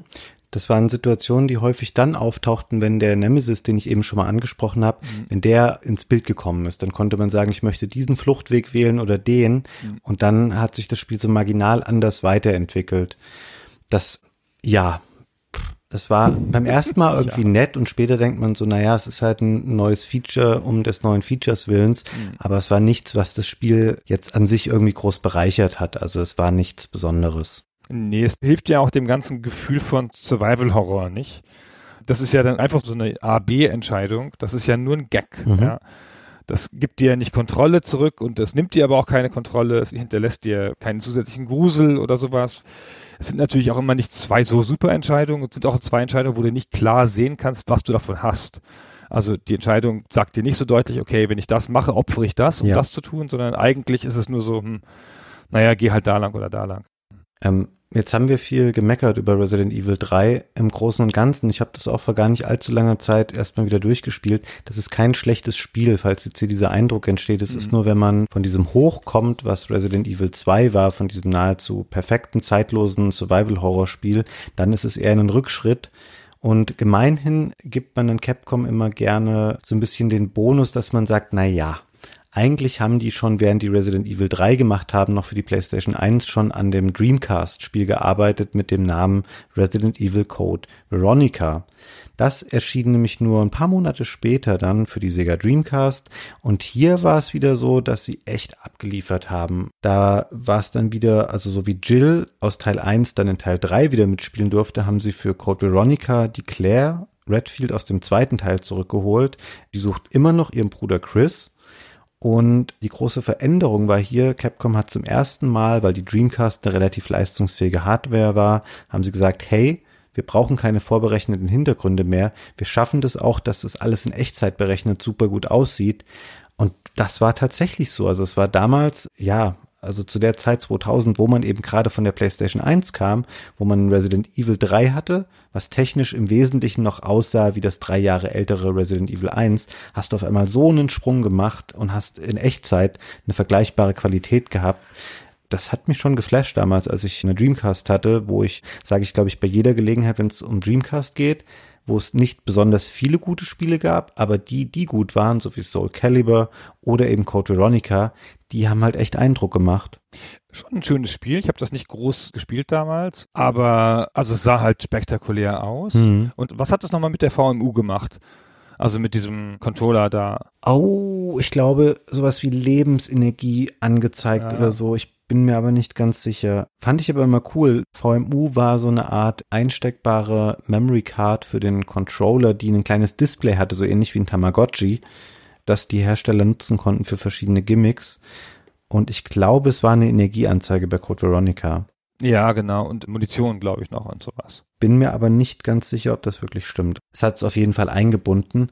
Und was auch bemerkenswert war an dem Spiel durch die in Echtzeit berechnete Grafik, die Diskrepanz zwischen Story-Sequenzen, also zwischen Videosequenzen und zwischen eigentlichem Spiel wurde deutlich kleiner, weil sie vieles auch quasi in der Spielgrafik erzählen konnten. Das hat nochmal ein bisschen das verstärkt, was ja auch immer wichtig war für Resident Evil, einfach diese Filmhaftigkeit.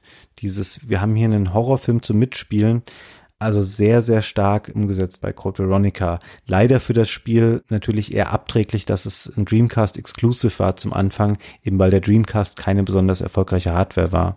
Das ist natürlich das klassische Pech für solche Titel, aber es kam ja hinterher noch für die PS2 und den GameCube. Hm. Wurde auch indiziert übrigens, hat dem auch nicht so viel geholfen. Auch wieder die lange Geschichte der Resident Evil Indizierung in Deutschland. Und was ich aber eigentlich noch sagen wollte, zusätzlich, wir sind jetzt hier mit Code Veronica im Jahr 2000, also vier Jahre nach dem Original Resident Evil. Und mittlerweile ist die Welle der Survival-Horror-Spiele schon losgegangen.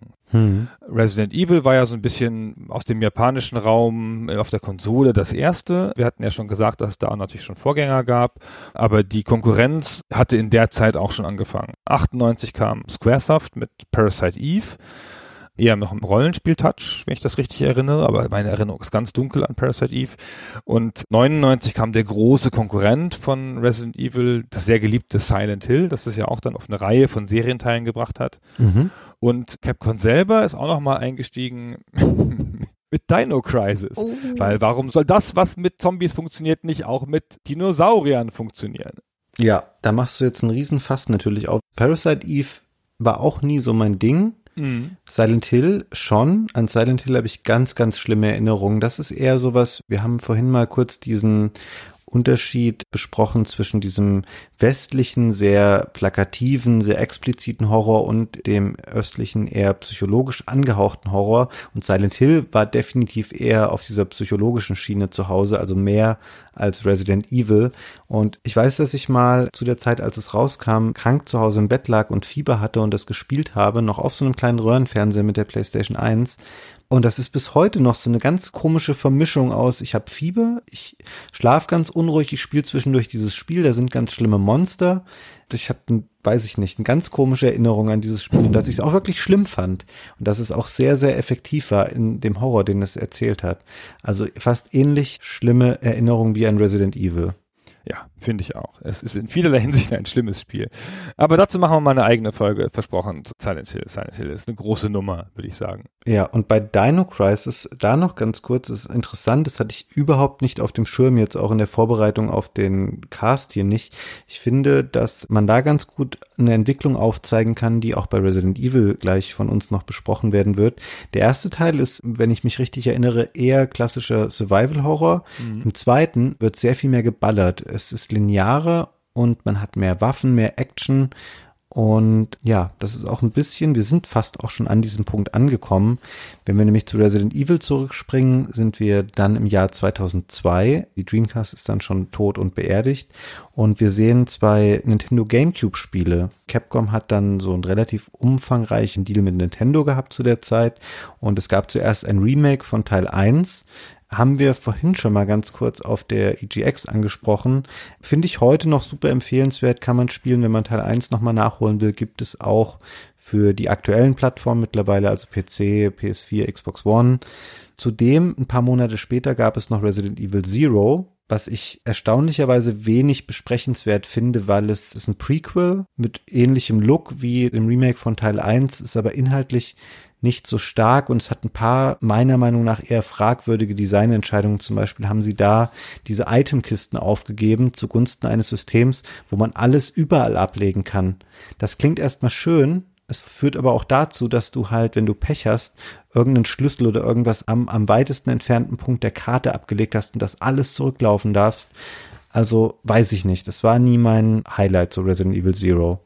Ich habe das auch nicht groß gespielt, kann da jetzt nicht so viel zu sagen. Aber es macht auch nicht so viel anders. Man spielt mit Rebecca Chambers, mhm. neues Mitglied von Bravo. Also man sieht jetzt auch mal die Perspektive von dem Bravo-Team.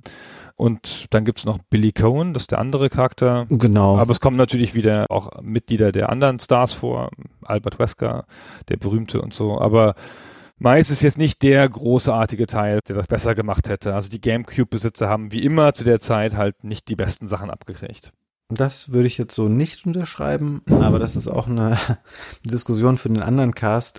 Ja, an Zero, also da ist auch Fanservice drin. Rebecca, die du gerade angesprochen hast, ist ja wieder die Sanitäterin aus Teil 1, die da auch auftaucht. Ja. Was ich aber eigentlich sagen wollte, um diesen Bogen jetzt noch auch zu schließen, man hat jetzt hier so ein bisschen eine Zäsur. Es gibt dieses Remake von Teil 1, es gibt Resident Evil Zero und dann endet aber auch dieses klassische Konzept von Resident Evil scheint ein bisschen auserzählt, auch ein bisschen abgenutzt. Und Capcom werkelt derweil an Resident Evil 4, weil dieses Code Veronica ja nicht offiziell als vierter Teil zählte. Und es gibt verschiedene Entwürfe und verschiedene Richtungen, die da experimentiert wird. Und am Ende wird alles über den Haufen geworfen. Und was wir drei Jahre später dann sehen, 2005, ist A, die Rückkehr von Leon S. Kennedy aus Resident Evil 2 und ist ein Spiel, was viel, viel, viel mehr Actionspiel ist als alle Resident Evil Spiele davor, was der Serie später zum Verhängnis wird, hier aber noch sehr, sehr stark abgefeiert wird. Ich erinnere mich daran, wie gut ich das Spiel fand, wie gut die Kritiker das fanden und dass es bis heute ja, glaube ich, auch als eines der besten Spiele in seinem Genre, aber auch generell als eines der besten Videospiele gilt. Ja, und damit ist ja die GameCube-Problematik, die ich eben angesprochen habe, wieder gerecht, weil das kommt nämlich für den GameCube und tut einen total großen Schlag. Wir haben übrigens ein paar Sachen noch unterschlagen, bevor wir noch zu Teil 4 ganz kurz kommen. Es gab auch noch drei Lightgun-Shooter in der Zwischenzeit. Das Genre eignet sich so ein bisschen House of the Dead-mäßig, das mit den Zombies zum Lightgun-Shooter spielen. Mhm. War aber jetzt auch nicht so wahnsinnig erwähnenswert und ein Gameboy-Spiel, ein Gameboy-Color-Spiel sogar. Hm. Also ich hätte die ganzen Ableger jetzt außerhalb der Hauptserie. Es gibt noch viel, viel, viel mehr Resident Evil-Spiele, Ja, ja. die keine Nummerierung haben. Aber viele davon, muss man sagen, sind auch nicht besonders erwähnenswert. Also die Hm. Marke ist zum Glück so stark, dass sie das ab kann. Aber da kommt schon auch über die Jahre viel Quatsch raus. Und einfach so mittelmäßige Spiele, die auch dann von irgendwelchen anderen Entwicklern gemacht werden, wo einfach Resident Evil draufsteht. Da ist nicht alles wirklich lohnenswert oder wirklich spielenswert. Also wenn ich das richtig gezählt habe, sind bevor wir 2015 Resident Evil 4 kommen, zwölf Spiele mit Resident Evil im Namen erschienen bereits. Ja, das klingt richtig. Genau, also das mit Outbreak noch und solche Sachen. Aber die sind auch alle nicht so toll und es geht natürlich auch so weiter hinterher noch, ja, es kommen einfach noch viel mehr Spiele. Aber Resident Evil 4 ist der letzte große Schlag, nein, nicht der letzte große Schlag, aber der große Schlag, der alles bis dahin so ein bisschen umdreht. Schon noch ein Actionspiel mit Adventure-Komponente und auch noch Elementen des Survival-Horrors. Ein langsames Actionspiel, möchte ich sagen, aber ein Spiel, in dem es im Wesentlichen ums Schießen geht. Hm, also der Held ist schon sehr viel beweglicher, schneller.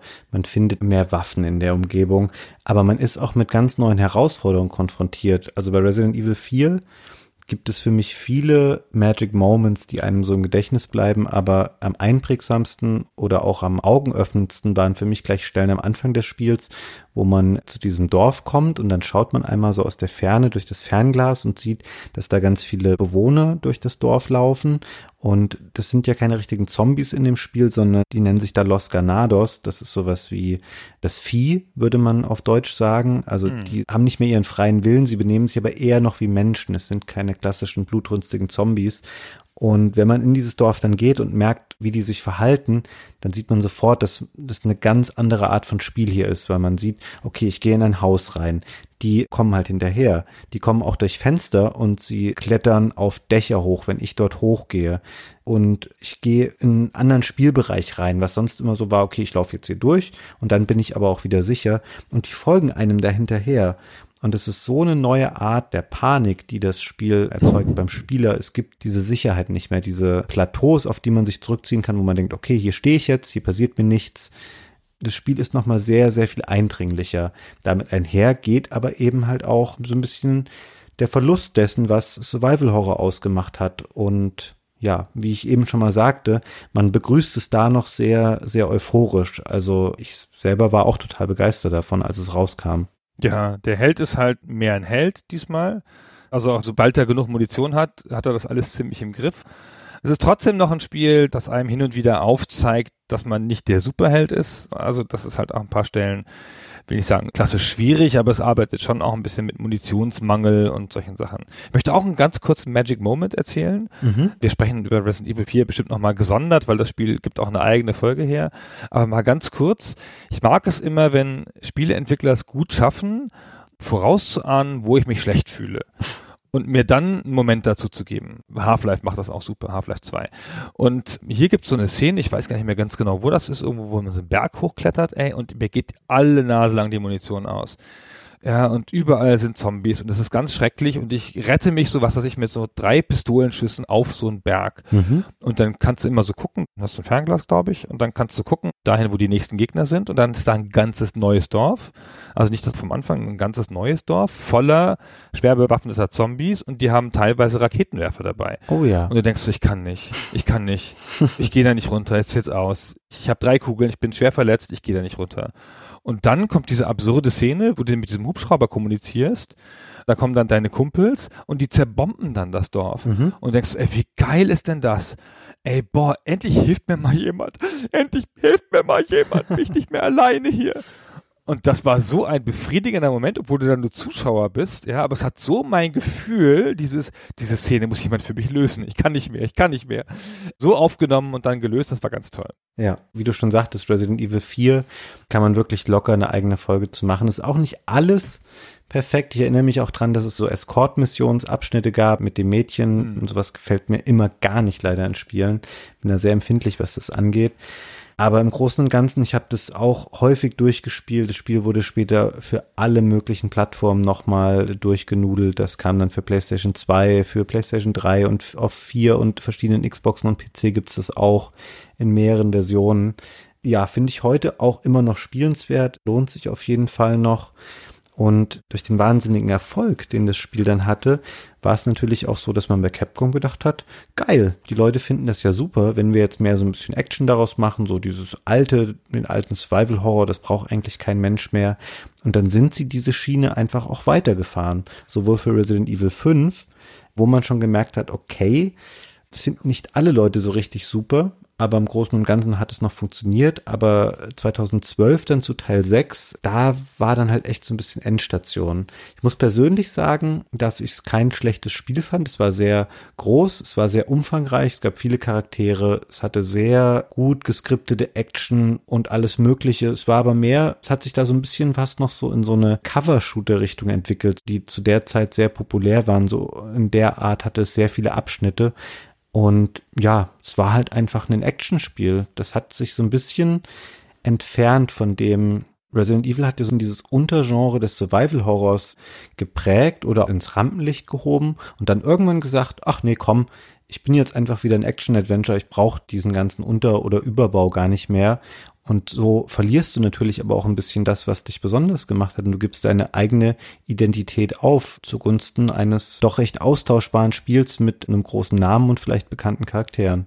Ja, finde ich auch. Aber das ist dann vielleicht aber auch so ein Trilogie-Ding. Vier, fünf, sechs wurden ja eine nach der anderen schlechter. Das gibt's ja auch manchmal. Jedenfalls kamen dann bis einschließlich 2019 nochmal elf Spiele raus, die den Namen Resident Evil trugen. Also wir sind jetzt nach meiner Zählung, ist jetzt nicht die offizielle Kanon-Zählung, bei ungefähr 23 Resident Evil Spielen, ungefähr zur Zeit der Aufnahme. Also eins steht gerade noch aus, das Remake von Teil 2. Mhm. Remakes habe ich mitgezählt. Und was wir noch gar nicht erwähnt haben in dieser ganzen Geschichte der großen Entertainment-Produkte, die den Namen Resident Evil tragen, ist, dass es ja auch noch sechs Filme gab. Ei, ei, ei. Und das ist ja, da kann man nochmal eine eigene Folge zumachen, ja. nochmal über die Filme zu reden. Will ich jetzt gar nicht ganz in die Tiefe drauf eingehen, aber es ist ja schon sehr ein Ausweis der Macht dieser Marke, dass es A, überhaupt Kinofilme dazu gibt mhm. und B, auch Kinofilme, die ziemlich erfolgreich waren total erfolgreich. Und ich bin gar nicht sicher, wenn man die Einnahmen der Kinofilme und der Spiele gegenüberstellt, ich bin gar nicht sicher, ob die Filme nicht erfolgreicher waren. Also die sechs Resident Evil Kinofilme haben zusammen 1,2 Milliarden Dollar an Boxoffice eingespielt. Wow. Bei Kosten von 290 Millionen. Allein der erste, der fing schon an. Ich bin immer nicht so ganz sicher, die Boxoffice-Zahlen sind ja immer nur die Kinokassen. Mhm. Und der erste hat 100 Millionen eingespielt an den Kinokassen und 35 Millionen Budget gehabt. Ich glaube aber, dass man immer das zweifache Budget mindestens einspielen muss, um ansatzweise profitabel zu sein. Also das Budget ist immer nur das Produktionsbudget und nicht das Marketingbudget. Ja. Aber dafür sind die Box-Office-Einnahmen auch nicht die ganze Verwertungskette. Danach kam ja noch lange DVD und was weiß ich, Netflix und sonst irgendwas. Also jedenfalls eine hochprofitable Filmserie mit Milliardenumsatz. Mhm. Auch noch obendrein. Und vor allen Dingen halt auch kein One-Shot, wo du denkst, okay, die haben jetzt mal einen Resident Evil-Film gemacht und der war leidlich erfolgreich, sondern das hat ja Mila Jovovich, die da die Hauptcharakterin spielt, ich glaube, die hat das fast 15 Jahre lang gemacht. Ich glaube, der erste Teil könnte von 2002 sein und der letzte jetzt von genau. 2016 oder so. Genau. Ich habe sie mal getroffen, 2003 oder 2004 Nemesis war da der zweite Teil, also diese Figur aus dem dritten Spiel ist im zweiten Film aufgetaucht damals und da war sie auf so einer Interviewtour und ich habe sie damals getroffen und ihr ein paar Fragen gestellt, von der ich jetzt keine keine mehr weiß lustigerweise, aber ich habe echt so Jahr für Jahr gedacht, krass, dass die das immer noch macht, weil natürlich eigentlich sowas ja auch eine gewisse Zeitlosigkeit hat. Innerhalb der Spiele zumindest altern diese Figuren ja nicht signifikant. Und dann ist es bei so einer Filmreihe schon auch irgendwie bemerkenswert, wenn so Leute da 15 Jahre lang den gleichen Charakter verkörpern. Wobei, abgesehen von ihr, glaube ich, das so wild durcheinander gewürfelt wurde. Ich habe irgendwann aufgehört, die Filme wirklich aktiv zu verfolgen. Aber da ist ja jeder aus den Spielen von Leon über Claire bis hin zu Chris da mal aufgetaucht in ganz viele Versatzstücke und Kreaturen und einzelne Storybits wurden dann da neu verwoben. Aber ja, mich haben die Filme irgendwann verloren, leider muss ich sagen. Der erste ist einfach ein guter Film. Ich erinnere mich noch dunkel. Ich glaube, den zweiten und dritten habe ich schon nicht mehr gesehen. Aber der erste fand ich ist ein wirklich gruseliger Zombie-Film und es sind ja erstaunlich wenig Zombie-Filme gruselig. Da müsste man auch noch mal besonders untersuchen, woran das liegt. Und es ist einfach auch ein Film, der insgesamt gut ankam. Und es ist ja auch noch ein Film, der quasi in Deutschland gedreht wurde. Bernd Eichinger hat ja damals die Rechte gekauft, also der deutsche Großregisseur. Und Mhm. eigentlich sollte John Romero, äh Quatsch, John Romero, ich bin so spieleverseucht. George Romero, ja, George Romero sollte Regie führen und Drehbuch schreiben. Und der wurde in Berlin gedreht, größtenteils. Und Heike Makatsch hat, glaube ich, mitgespielt. Und Heike Makatsch hat mitgespielt, genau. Ganz schön cool. Hm. Naja, also das hat dieser ganzen Marke Resident Evil, das hat die nochmal weiter in die Popkulturwelt gebracht und noch viel tiefer verankert. Ja, also heutzutage, es gibt ja alles, wenn du auf einer Spielemesse zum Beispiel an diesen ganzen Merch-Ständen und so mal schaust, was es alles zum Thema Resident Evil gibt, da kannst du dir von Comics, Büchern, über Waffen-Nachbauten, die es da gibt, da kannst du dir alles kaufen, wo irgendwie Resident Evil draufsteht. Also das ist einfach ein großes Ding nach wie vor und ja, so ein bisschen ist es ja auch spieletechnisch wieder mehr on track jetzt. Du bist ja eben so schnell dann übergegangen von den Spielen zu den Filmen. Ich finde, dass auch Resident Evil 7, was es letztes Jahr gab, das Spiel, das hat auf jeden Fall wieder viel Boden gut gemacht für mich in der Bedeutung von Resident Evil als Spielereihe. Das war ein sehr, sehr gutes, sehr unheimliches Spiel, was man aus der Ego-Perspektive gespielt hat. Hat mich ein bisschen so an die Outlast-Spiele erinnert, wobei man da, glaube ich, gar nicht kämpfen kann, was man bei Resident Evil 7 schon kann. Aber man ist eher wieder in seiner Position total zurückgeworfen und man spielt einen schwachen Charakter, der im Wesentlichen, sage ich jetzt mal, gefangen genommen wird von so einer Hillybilly-Familie und dann muss er sich dann nach und nach mit diesen Familienmitgliedern auseinandersetzen, die alle so verschiedene Talente oder Hintergrundgeschichten haben und da als Gegner auftauchen, dann sehr unheimlich, sehr effektiv, hat einen VR-Modus. Ist anders als die alten Teile früher, aber da würde ich sagen, das wird diesem Survival-Horror-Anspruch auf jeden Fall wieder gerecht und ich bin persönlich auch gespannt, in welche Richtung es nach dem Remake von Teil 2, wie es dann weitergeht, ob sie weiter diese Schiene von Resident Evil 7 dann fahren werden, weil ich mir eigentlich da ziemlich sicher bin, dass sie das machen werden. Wie ist denn dieses, ah, dieses ganz gruselige Horrorspiel, das so Krimi-Aspekte hattest, wo du so Tatorte untersuchen musstest? Ich weiß nicht mehr. Das ist jedenfalls, ach, naja, hm. Ey, mir liegt es auf der Zunge, was, wie heißt, für welche, wann war das denn, zu welcher Zeit so? ach, 2005. Egal, das war jedenfalls so ein Spiel der Dunkelheit mit Taschenlampe, wo du dich so langsam fortbewegt hat. Das hat schon harte Kämpfe, aber dann auch wieder, und ich habe so eine Angst gehabt in dem Spiel. Und so ist Resident Evil 7 ja auch ein bisschen. Ich wollte es spielen und habe mir dann ein Let's Play angeguckt und fand das Let's Play so unheimlich, dass ich dachte, das spielt sie nicht. Hm. Ey, das ist ja alles dunkel und ständig ist irgendwas von hinten oder von vorne und dann weißt du nicht. Boah, also fand ich sehr unheimlich. Ja, ich muss gestehen, dass ich das auch immer schlechter ab kann, so eine Art von Spielen. Und gerade in VR finde ich das, das schon speziell auf jeden Fall. Also ich habe auch bei anderen VR-Horrorspielen, die jetzt nicht so schlimm sind wie, keine Ahnung, dieses Until Dawn, Rush of Blood, wo man auf so einer Achterbahn rumfährt, auf so einer Horror-Achterbahn. Das, ja, ist schon speziell. Also das muss man irgendwie schon abkönnen. Also es ist deutlich nochmal wieder eine Hinwendung zum Grusel, zur Nähe zum alten Survival-Horror. Nur jetzt halt mit sehr modernen Mitteln und 3D-Perspektive und sowas. So, wo stehen wir? Haben wir es einigermaßen erfasst bis jetzt oder fehlt uns noch ein großer Aspekt in Resident Evil? Ich glaube nicht. In meinem Kopf rattert es jetzt schon so, ob wir irgendwann nochmal Resident Evil 2 oder 4 dann zuerst besprechen müssen, weil das eigentlich Spiele sind, die beide es nochmal hergeben würden. Aber ich glaube, ansonsten haben wir gut jetzt so den ersten Teil betrachtet. Wir haben gut dieses Survival-Horror-Ding analysiert. Und ja, gibt natürlich vorher noch ein paar andere Videospiele da draußen, die es auch noch wert sind, dass wir sie betrachten, bevor wir irgendwann dann zu den anderen Resident Evils kommen. Aber freut mich, dass wir das gemacht haben, weil es eine Serie ist. Ich verbinde damit wahnsinnig viele Erinnerungen einfach und viele schöne Spielerfahrungen. Also ja, war schön. Und wenn man heute nochmal einsteigen will, dann Remake von Teil 1, kann ich sehr empfehlen. Genau, und 2019 erscheint der Remake von Teil 2. Sicher auch sehr schön. So, und dann verabschieden wir uns hier. Vielen Dank fürs Zuhören und wir machen mal eine Sache leicht anders. Wir gehen mit einem Audiosample raus. Aber ich sag vorher schon mal, ciao Fabian. Tschüss. Und ciao euch da draußen. Ciao. Hey, what's going on? Jill? Is that you, Jill? What happened? Barry, help me, please. The door won't open. Quick! Stay away from the door, Jill. I'm gonna kick this door down. Hurry! This way! Oh, Barry! That was too close. You were almost a Jill sandwich. You're right. Barry, thanks for saving my life. But Barry, didn't you say you're going back to the dining room to do some research? Why on earth are you here? Uh, I just had something I wanted to check. Now, let's get back to searching for the lost captain and Chris, shall we? Thank you, Barry.